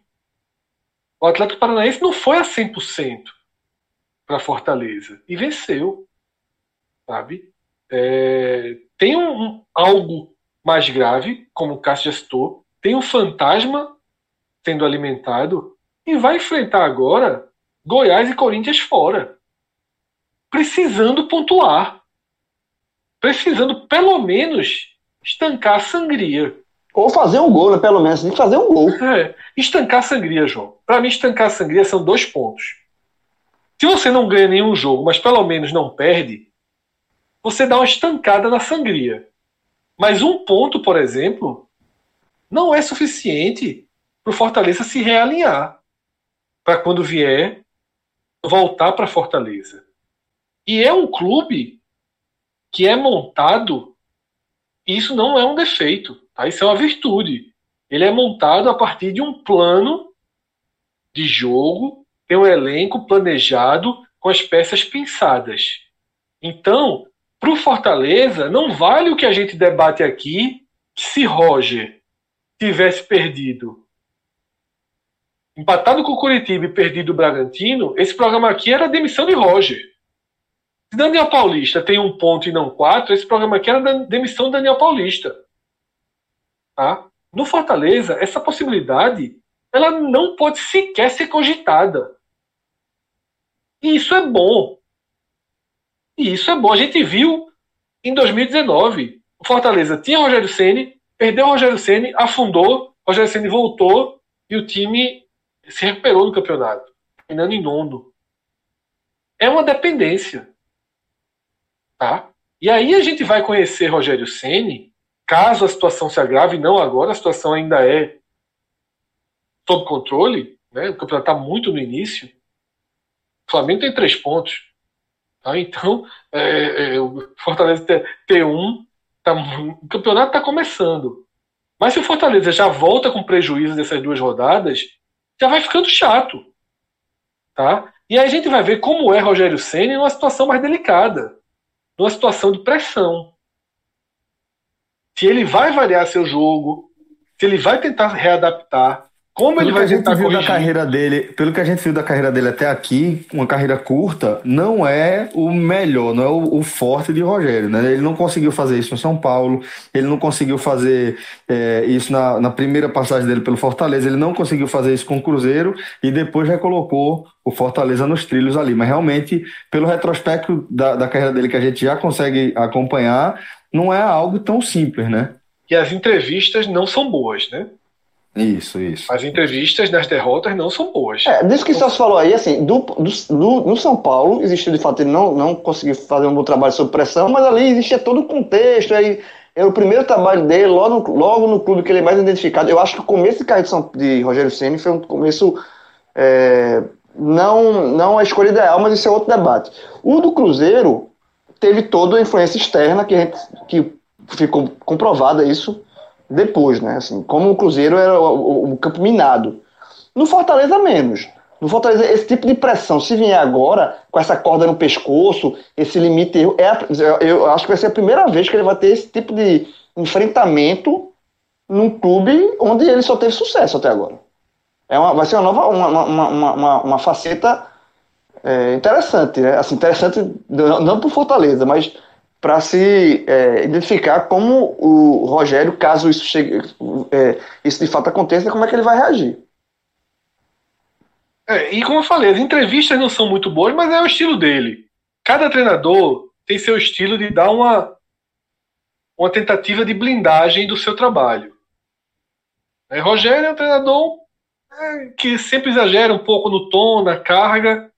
Ele está fazendo dele, está sendo estratégico. Rogério é um daqueles caras que vai para entrevista já sabendo o que vai responder antes da pergunta ser feita. Totalmente. Já tem o discurso que ele quer preparado. Seja Aí, uma isso aí, pergunta, isso aí tem- ótima é, é oratória. carreira, é, isso aí é carreira acumulada para além dessa carreira mais curta de treinador. Ele é assim desde a época de, de jogador. Isso, É, né? tem, isso, e tem é. ótima oratória. É, isso ele, aí se assim, soma. Isso aí É. se soma. Mas, é- mas é como o Fred tá querendo, tá querendo dizer, ele vai para pra ele encara cada, cada oportunidade de falar, principalmente ali ao vivo, é, como uma chance de expor exatamente o que ele quer expor, né? e distrair a atenção para o que ele quiser distrair a atenção. Uhum. Tá? Então vamos ver com muita atenção o, a postura, a escolha de forma de jogar do Fortaleza contra o Goiás e contra o Corinthians. Tá? Sobretudo esse primeiro jogo contra o Goiás, que eu acho que o Fortaleza tentará ser o Fortaleza que ele é talhado para isso. E no jogo da outra semana, porque é uma partida desmembrada contra o Corinthians. Assim como a gente comentou no Ceará, um, uma partida interfere diretamente na outra. Tá? É, é um cenário preocupante. Né? Cinco pontos perdidos em casa, nenhum gol marcado. Voltou Não muito mal da parada. Não dá pra- parada. É, não dá para fingir, não dá para fingir que não é uma largada ruim, vamos rapidamente voltar aos trilhos. Acho que os dois clubes cearenses são talvez dos 20 clubes da Série A, dos 20, os mais prejudicados pela ausência da torcida. Talvez dos 20, dois cearenses sejam os mais prejudicados. Por quê?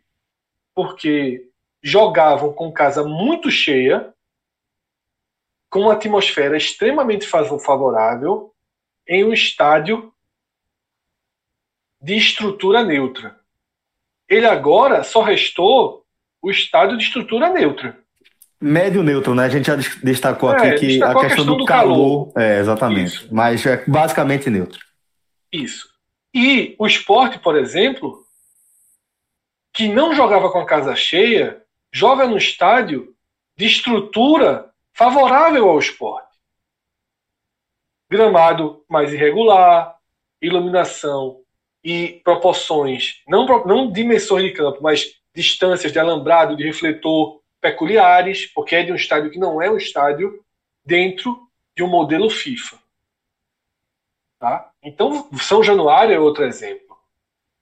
O Vasco é forte São Januário porque São Januário tem suas características, com ou sem torcida. Com 2 mil ou com 20 mil pessoas. Os dois cearenses são muito dependentes da atmosfera. É uma marca deles. Estão entre os, os líderes recordistas de público. Então, eu acho que eles vão sentir muito. Tá? E esse é outro ponto de preocupação.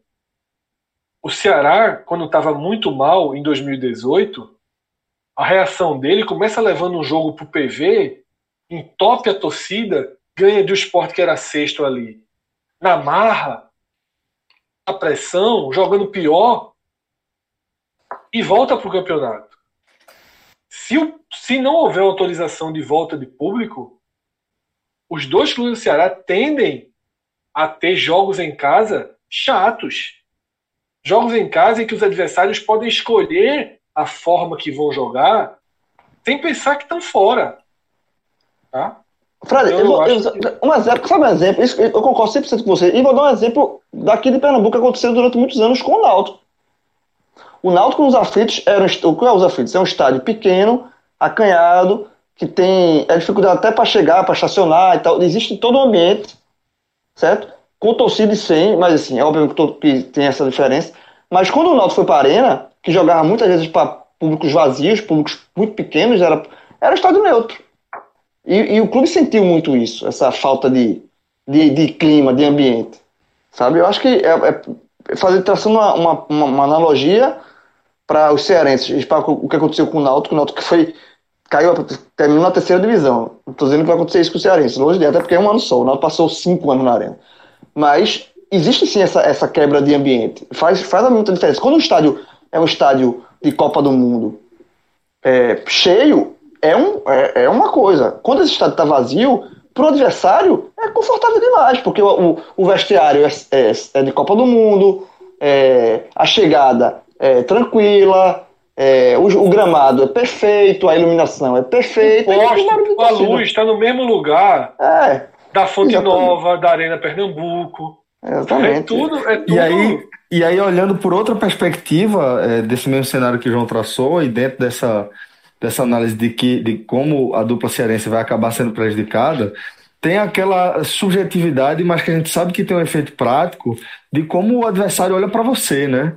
É, e uma coisa é você Esse saber é o ponto determinante. Vai... Não é? Exato. É como é tipo são os adversários do Ceará, é, não apenas os adversários da parte de cima da tabela, mas estes também já olhavam para um jogo no Castelão com alguma ressalva, né? Você vai para lá e você sabe que tipo de atmosfera você vai encontrar e de como aquilo, aquilo é, é, impacta, aquilo reflete no desempenho dos times mandantes, né? E outra coisa é você é, agora olhar para aquele cenário e se sentir mais à vontade. Você tirar esse peso e de repente, a partir é, de uma caminhada irregular, tanto do Ceará quanto, quanto do Fortaleza, você se sente mais à vontade ainda para arriscar, você se sente mais confiante para dar aquele bote, para apertar a marcação, para subir sua linha.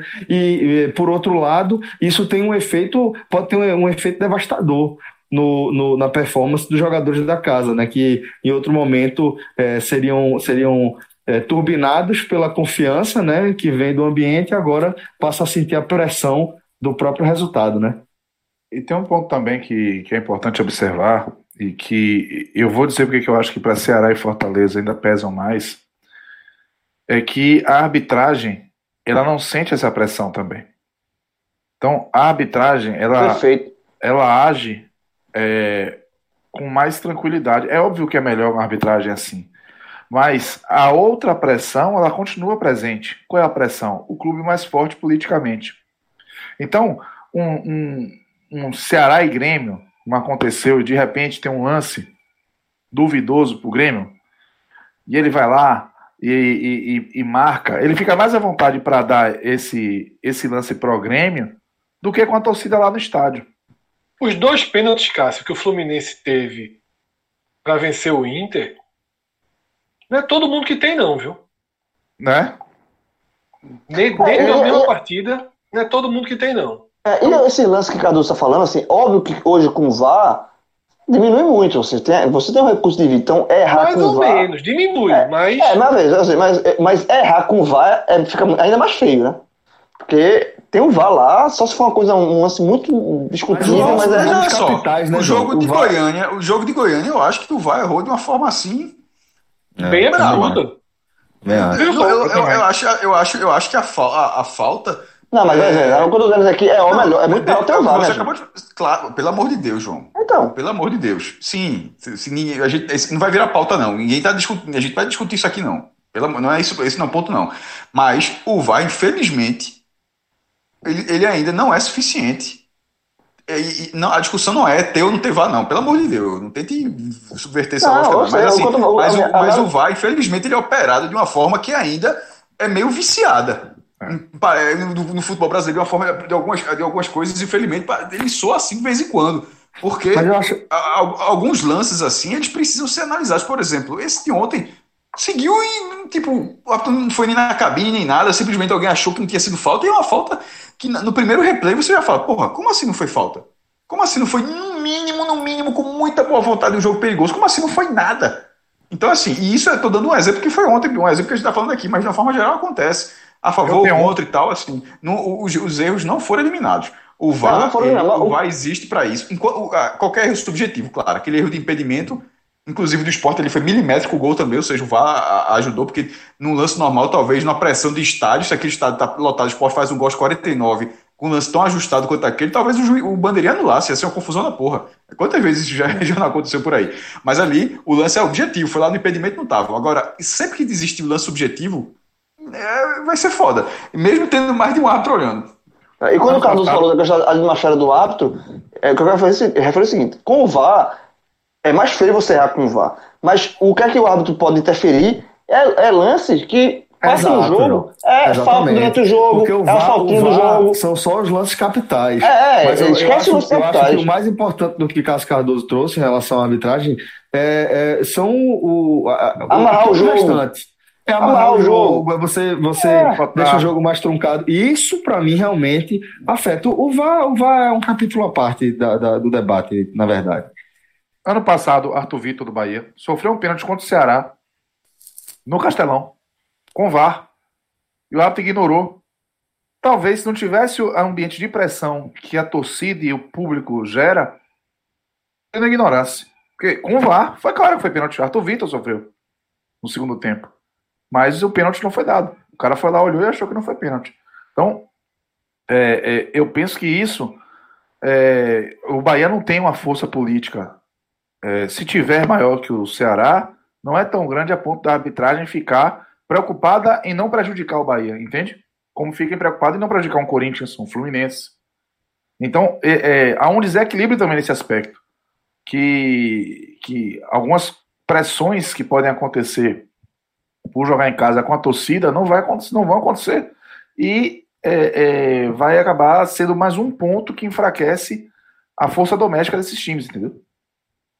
Bom, galera, a gente vai fechar o nosso programa por aqui, o nosso raiz por aqui, sem analisar as séries B e C, por razões óbvias, né? A gente, na verdade, está no meio da quarta rodada da Série B, que já teve jogo nessa segunda-feira, já teve 0 a 0 entre Juventude e América Mineiro. E é, os clubes que a gente acompanha, o Vitória e o Náutico, se enfrentam num clássico aí da região na próxima quarta-feira no Barradão. E aí é claro que a gente vai fa fazer uma análise completa aí do que aconteceu dentro das quatro linhas, mas vamos fazer também um telecast mais turbinado, sabe, mais recheado, inclusive é, com, com um número maior de integrantes, onde a gente possa também analisar a situação de classificação, tanto do, da equipe do Vitória quanto da equipe do Náutico. E acaba sendo também um cenário semelhante ao da Série C, né? Porque o Santa Cruz, que é o clube que a gente está acompanhando de perto aqui é, nessa divisão do brasileiro, ainda não jogou, né? Precisa jogar para fechar a segunda rodada é, dessa primeira fase da, da, dessa, dessa primeira fase da Série C. E aí a gente vai fazer também é, um programa mais robusto depois do encontro entre Santa Cruz e 13. Beleza? É, agradecer aqui a participação e a companhia dos nossos queridos Cássio Cardoso, João de Andrade Neto, Cássio Zirpoli, especial de Fred Figueroa, que é o aniversariante aí que gastou parte do aniversário dele é, em nossa companhia. Infelizmente para você, viu, Fred? Para a gente, uma honra é, passar parte do seu aniversário aí na sua companhia. Infelizmente. Opala, Opala. Opala. Mas aí deixa pra Gamelô. Se começar esse papo aqui agora de Opala. Não, Opala. Olha, eu vou só o seguinte: eu vou me despedir do Opala, parabéns, Opala, e da minha querida amiga Ana Hickman. Abraço, Ana Hickman. Eita. Celso, que mentira você contou aí, Celso? Veja só, essa história continua na Agamenon. Mas quantos opalas tem aqui, Celso? Tem dois. Tem dois opalas. Ah, bom, a, ah, gente bom. vai, a gente vai Só- discutir se um é Comodoro, se um é diplomata, se um é Se vem caravana. que com esse, com esse baiano aí tem dois opala e um É, caravana. Ana Hickman, não, Ana pela- descrição, pela descrição é caravan. Agora do Opala eu só, eu quero, só quero dizer um dado, um dado. 4 km por litro, viu? É broca, é broca. 4,4 por litro. Meu amigo, é muita sede. É muita É, é equivalente à sede. cilindrada. Mas vocês vão ver, vocês vão ver. Tem, tem, aqui tem três Opala, certo? Tem categoria diferente do Opala. Tem um Monza e tem um Cadete. Mas essa história vocês só, Ah. só vão ouvir Cadete no nosso, é- no nosso Agamenon. Diga Cadetão. tá meio Eu duvido. esse aí. Eu Tá duvido que a galera não saiba que é o cadete, meu irmão. Galera, obrigado demais pela companhia, velho. Me divirto muito é, nessa O resenha aqui com certo, vocês. inclusive, era o Agamenon ter sido hoje, né? Era, Mas- era. Era de, Era dia de de diversão assunto. e não de obrigação. Fica- Não, Fica não só isso. Não é só diversão, é cagar raiva também, mesmo. Porque Não, é, Amanhã, hoje eu amanhã. tava pronto pro Agamenon. Amanhã, Se amanhã tu vai. aqui. Se relógio quiser, é stop e rec agora. Meu amigo, eu tô com uma faca guinso aqui mordendo pra esse programa. Não, não, Agamenon, não, Agamenon. Que tem o velho, o, o debate, o, o, o duelo do vai século. né? trazer de novo, né? Quem Vai ganharia? Quem novo, né? ganharia? Ah, a, Deus, a faca guinso ou as Amigo. meias vivarinas? Eita, João. João é foda. Ué, eu Se todo mundo souber que é o cadete, vai me surpreender demais, meu. Pelo amor de Deus. Ah, o cadete, a galera Avisar. sabe, velho. Pelo amor de Deus. A turma sabe que é o cadete. Um abraço, um abraço, um abraço. Finaliza aí. A Finaliza aí.